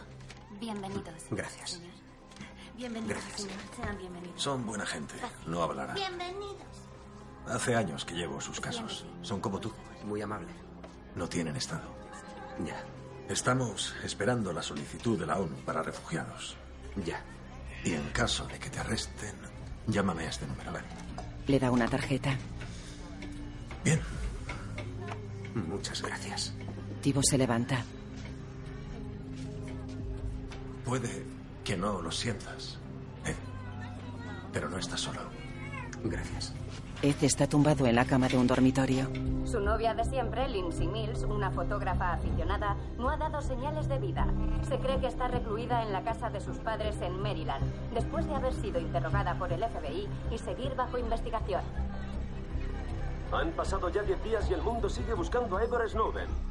Se rumorea que un adinerado partidario tiene escondido a Snowden en alguna parte de las colinas de Hong Kong en una mansión privada. La niña de la familia que vive en la casa coloca las gafas a Ed. Snowden circula en coche por una circunvalación de Hong Kong. Camina por el aeropuerto. Un empleado le atiende en un mostrador. Las cámaras del aeropuerto graban a los pasajeros. Ed está sentado en un banco. Sube una escalera mecánica. Se ha confirmado que Edward Snowden ha cogido un vuelo de Hong Kong a Moscú. El Departamento de Estado está muy decepcionado con las autoridades de Hong Kong por haber dejado escapar a Snowden. Iba acompañado por un representante de Wikileaks. Snowden está intentando llegar de Rusia a Cuba y luego a Ecuador para pedir asilo político. Las autoridades del aeropuerto de Moscú dicen que no se le permitirá coger su próximo vuelo porque Estados Unidos le ha revocado el pasaporte. El secretario de Estado de los Estados Unidos, John Kerry, está indignado por la negativa de Rusia a arrestar al fugitivo norteamericano. Y ahora es un hombre sin país, atrapado en el aeropuerto de Moscú. Obama. No voy a lanzar a los cazas para pillar a un joven hacker. El avión del presidente de Bolivia fue obligado a tomar tierra en el espacio aéreo austríaco por las sospechas estadounidenses de que Snowden podría ir a bordo. Después de 39 días en el hotel del aeropuerto, se ha marchado con su abogado ruso y la asesora legal de Wikileaks, Sarah Harrison. Ahora podrá disfrutar de la maravillosa libertad que se vive en el régimen del presidente Vladimir Putin. Existe algo que se llama ejecución. El señor Snowden merece asilo y protección en todo el planeta, pero al menos tiene asilo en Rusia, donde podrá ahondar en el debate que ha iniciado. Y ahora el mundo tiene un ejemplo de que se puede hacer lo correcto sin tener que acabar en una jaula, una habitación o una prisión. Imágenes de Rusia. Después de más de un año en el país con asilo temporal, Edward Snowden ha recibido un permiso de residencia de tres años en Rusia. Ed está en una casa. Enciende dos focos y extiende una pantalla. Snowden mira la cámara de su portátil con la pantalla de fondo. Y ahora en directo desde Moscú, Edward Snowden. Un salón de actos. Hola, ¿cómo estás? La imagen de Ed aparece en varias pantallas. Gracias. Eh, eh, perdón si tengo que orientarme un poco. La gente siempre decía que era un poco robot. ¿Cómo es que has ido a parar a Rusia? Bueno, yo nunca tuve intención de venir aquí. Mi pasaporte fue revocado de camino a América Latina, así que cuando la gente dice, ¿por qué estás en Rusia? Yo digo, pregunta al Departamento de Estado. ¿Significa eso que estás dispuesto a volver y enfrentarte a un juicio? Por supuesto, si fuera un juicio justo y público. Por desgracia, eso no es lo que pasaría ahora mismo, mientras se use la ley de espionaje contra las voces críticas. ¿Sigues pensando que merecía la pena? Sí, lo creo. Sin la información para iniciar un debate público estamos perdidos. Que, que el pueblo pueda cuestionar a nuestro gobierno y obligarle a rendir cuentas. Ese es el principio sobre el que los Estados Unidos de América se fundaron. Así que, si queremos proteger nuestra seguridad nacional, deberíamos proteger ese principio. ¿Y si tu argumento cae en oídos sordos? Si nuestros líderes no actúan. Yo creo que si nada cambia, cada vez habrá más y más personas que darán la cara. Soplones y periodistas, pero también ciudadanos corrientes. Y cuando aquellos que estén en el poder intentando ponerle un sello confidencial a todo, nosotros daremos la voz de alarma. Y cuando intenten asustarnos para que sacrifiquemos nuestros derechos humanos más básicos, no dejaremos que nos intimiden. No nos rendiremos. No dejaremos que nos hagan callar. Estás solo en un país extranjero. Serás extraditado si intentas salir. Eso debe ser duro. El portátil de Ed tiene una pegatina que reza: Yo apoyo los derechos online. Aparece en pantalla el auténtico Edward Snowden. Cuando me fui de Hawái lo perdí todo.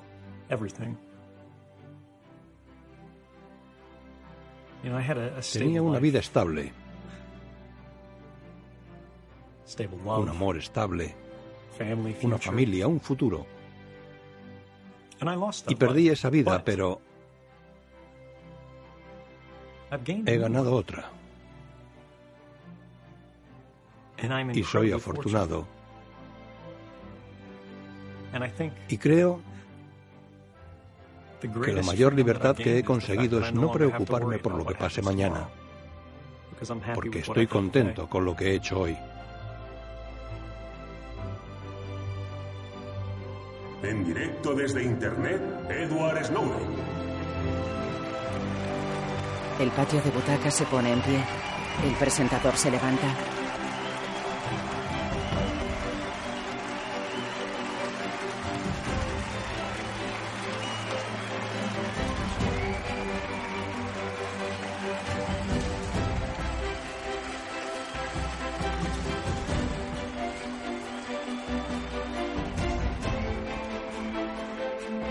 Sonríe en su casa de Moscú.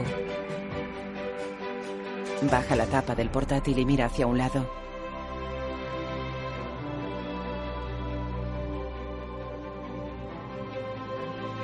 La imagen funde a negro. Hasta hoy, Edward Snowden reside en Moscú. Lindsay Mills se ha trasladado allí para vivir con él.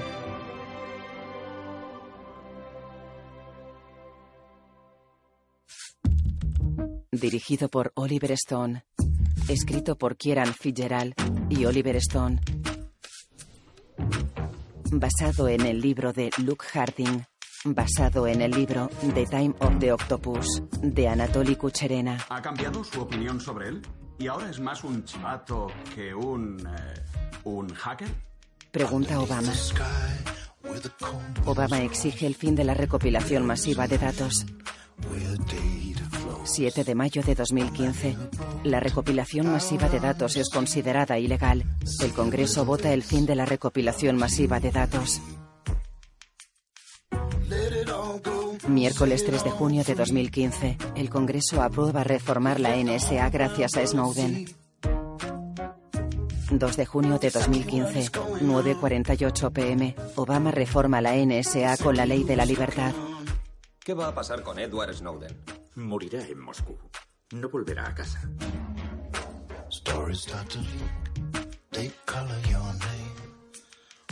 Director de fotografía, Anthony Dodd Mantel.